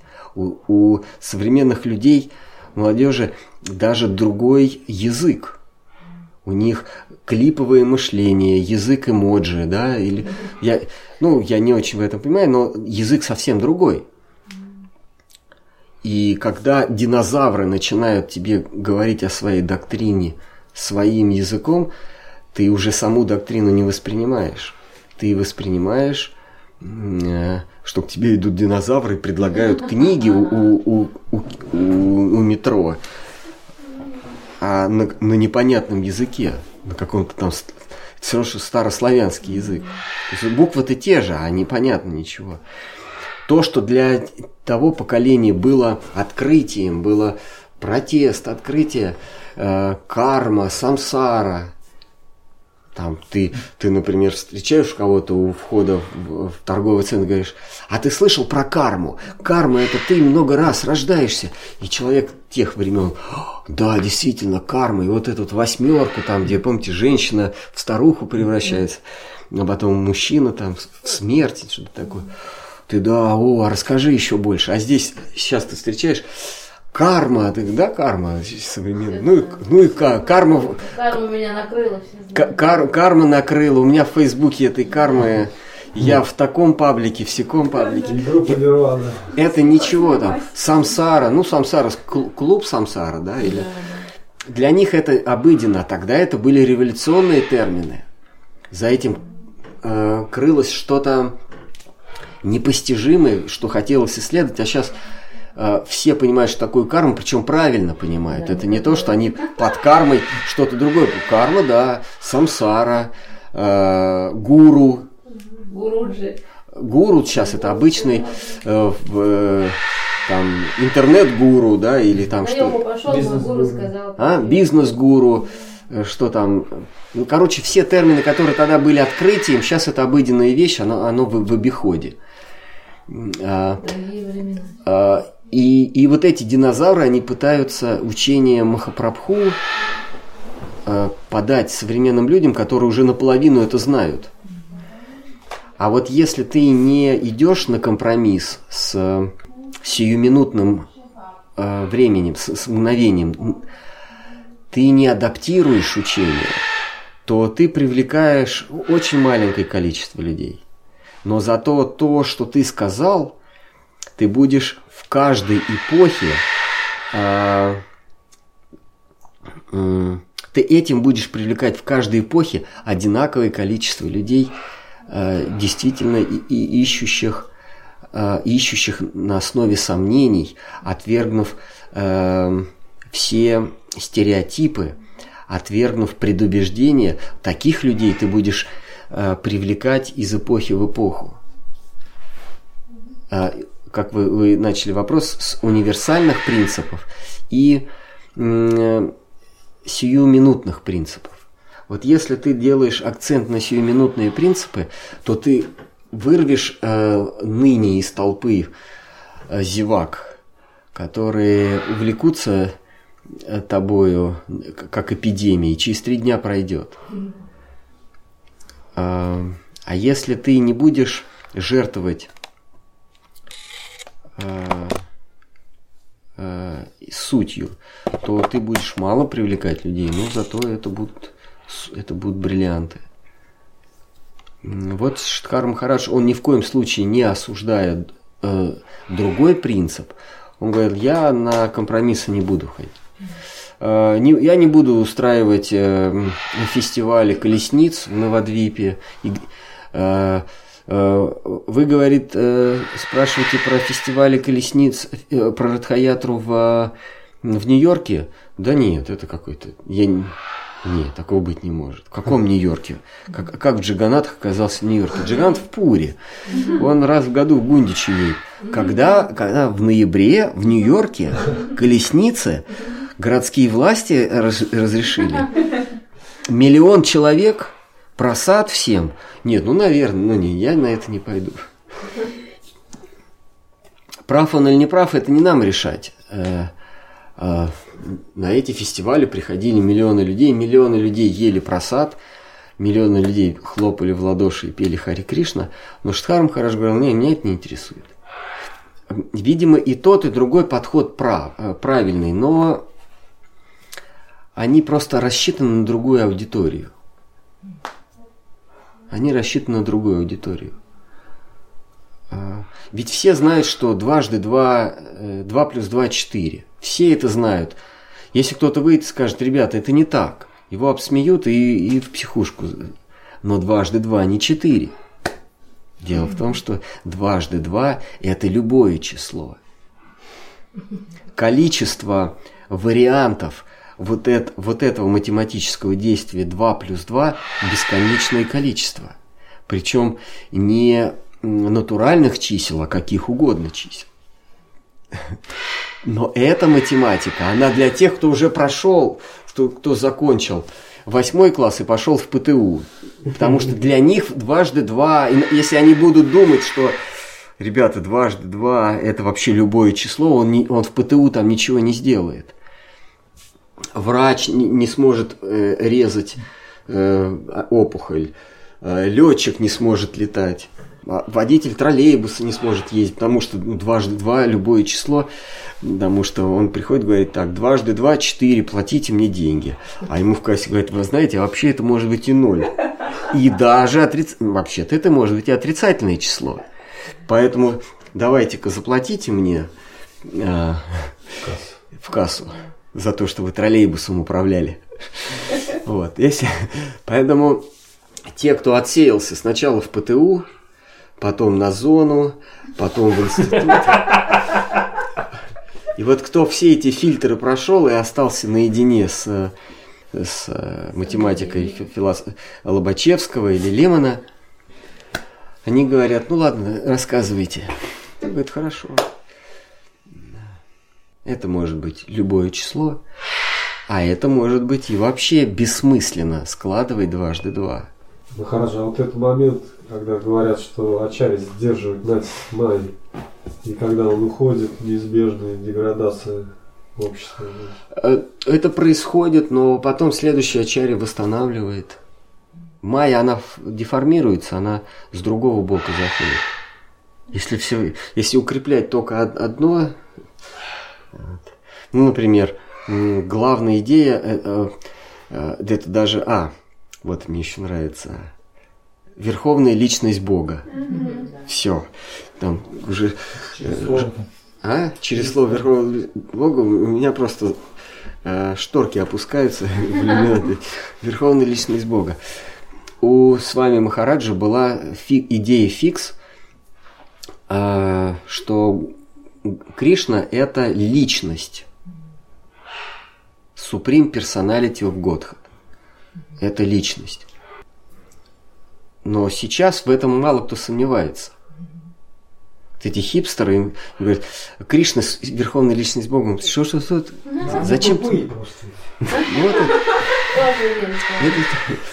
Вот. А просто тогда, видимо, в его, в его мире, да, в, в том контексте э, истории, а, нужно было делать акцент на том, что Кришна верховная личность Бога.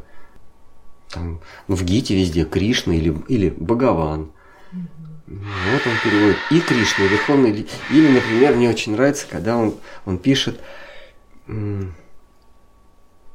Господь Шри, Шри Чайтани Махапрабху. Господь Шри Чайтани Махапрабху. Господь Шри Чайтани Махапрабху. Господь и Шри – это одно и то же. Махапрабху – это, это дважды одно и то же. То есть в этом только читание что-то такое.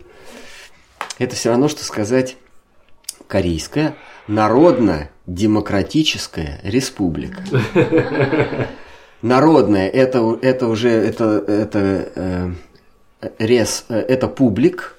Республика переводится как э, народное дело, то есть народное. Э, демократическое это, это не по латыни, а это по-гречески. Демократ это то же самое, что республика. А народное это, видимо, по-корейски там у них как-то. И вот у нас получается народная демократическая республика. То есть трижды надо показать, что ты, ты такой демократ или ты такой на, народник, при этом, при этом а, однажды демократическая, просто Республика Корея, она, конечно, более, более демократическая, чем трижды. И вот, вот эти вот э, верховная личность Бога, верховная личность Бога. И ты уже, Господи, когда же эта верховная личность Бога от меня отстанет? А он уже в зубах. А кто она такая, это вообще верховная личность? Подождите, а Шридхар Махарадж как э, это описывал? Как он называл Бога? А, Шри Кришна или Суприм Абсолют или Центр. Он, он любил слово центр. Он Кришну называл То центр. Верховная личность Бога это он придумал с вами Махарадж. да? Он применил, он, он этот термин вытащил и откуда его, его дал в массы. Ну, неважно откуда, он его дал в массы. В массы, потому что он был сто- стойко уверен, что массы не считают Кришну верховной личностью Бога. Поэтому надо через раз это повторять. Но это так на самом деле и есть, но эти массы были в Индии. В Индии э, идея Маевада, она заполонила все. От Ш- с вами Шивананды до Вивикананды, Кришна, Мурти и прочих этих с вами и, и Анандов, их, их вся Индия. И все как один говорили, э, что Бог все едино, да, и так далее. И с вами Махарадж, он просто вот в этой вот вот в этой стене Маевады, вот в этой стене все, все единство, он хотел продолбить э, брешь и сказал, что Кришна, он личность, а, он одновременно и един со всем, и он стоит отдельно от всех. Кришна это не ты, не ты, не ты, он сам по себе. И поэтому он сделал акцент, верховная личность Бога. И начал он в Индии. Он ввел это для индусов. Насколько это актуально было в западном мире, например, когда вот мне вот попалась верховная личность Бога, я вообще это не мог, не мог это читать, потому что и так понятно. Зачем мне это 10 раз объяснять? Навязывать это все. Прям оскомину набивает. Но для индусов это надо было, потому что у них с рождением все едино, все, все ты и я, мы единое, все ложное, нету форм, Кришна не, Бог не форма. Да. Вот, но времена-то поменялись, сейчас говорить, встречаешь человека на улице, здесь говорится про верховную личность Бога. «А, а, ну, сказали бы, что Волга впадает в Каспийское море. Или вода мокрая. Потому что современному человеку не надо говорить о том, что Бог есть личность западному человеку, потому что а, он и, он и не сомневается. И мне кажется, что и западный человек тех времен тоже, не то, что он, он не сомневался, а он просто этому внимания, э, значения не придавал. Ну ладно, все тогда на сегодня. Давайте до следующего раза.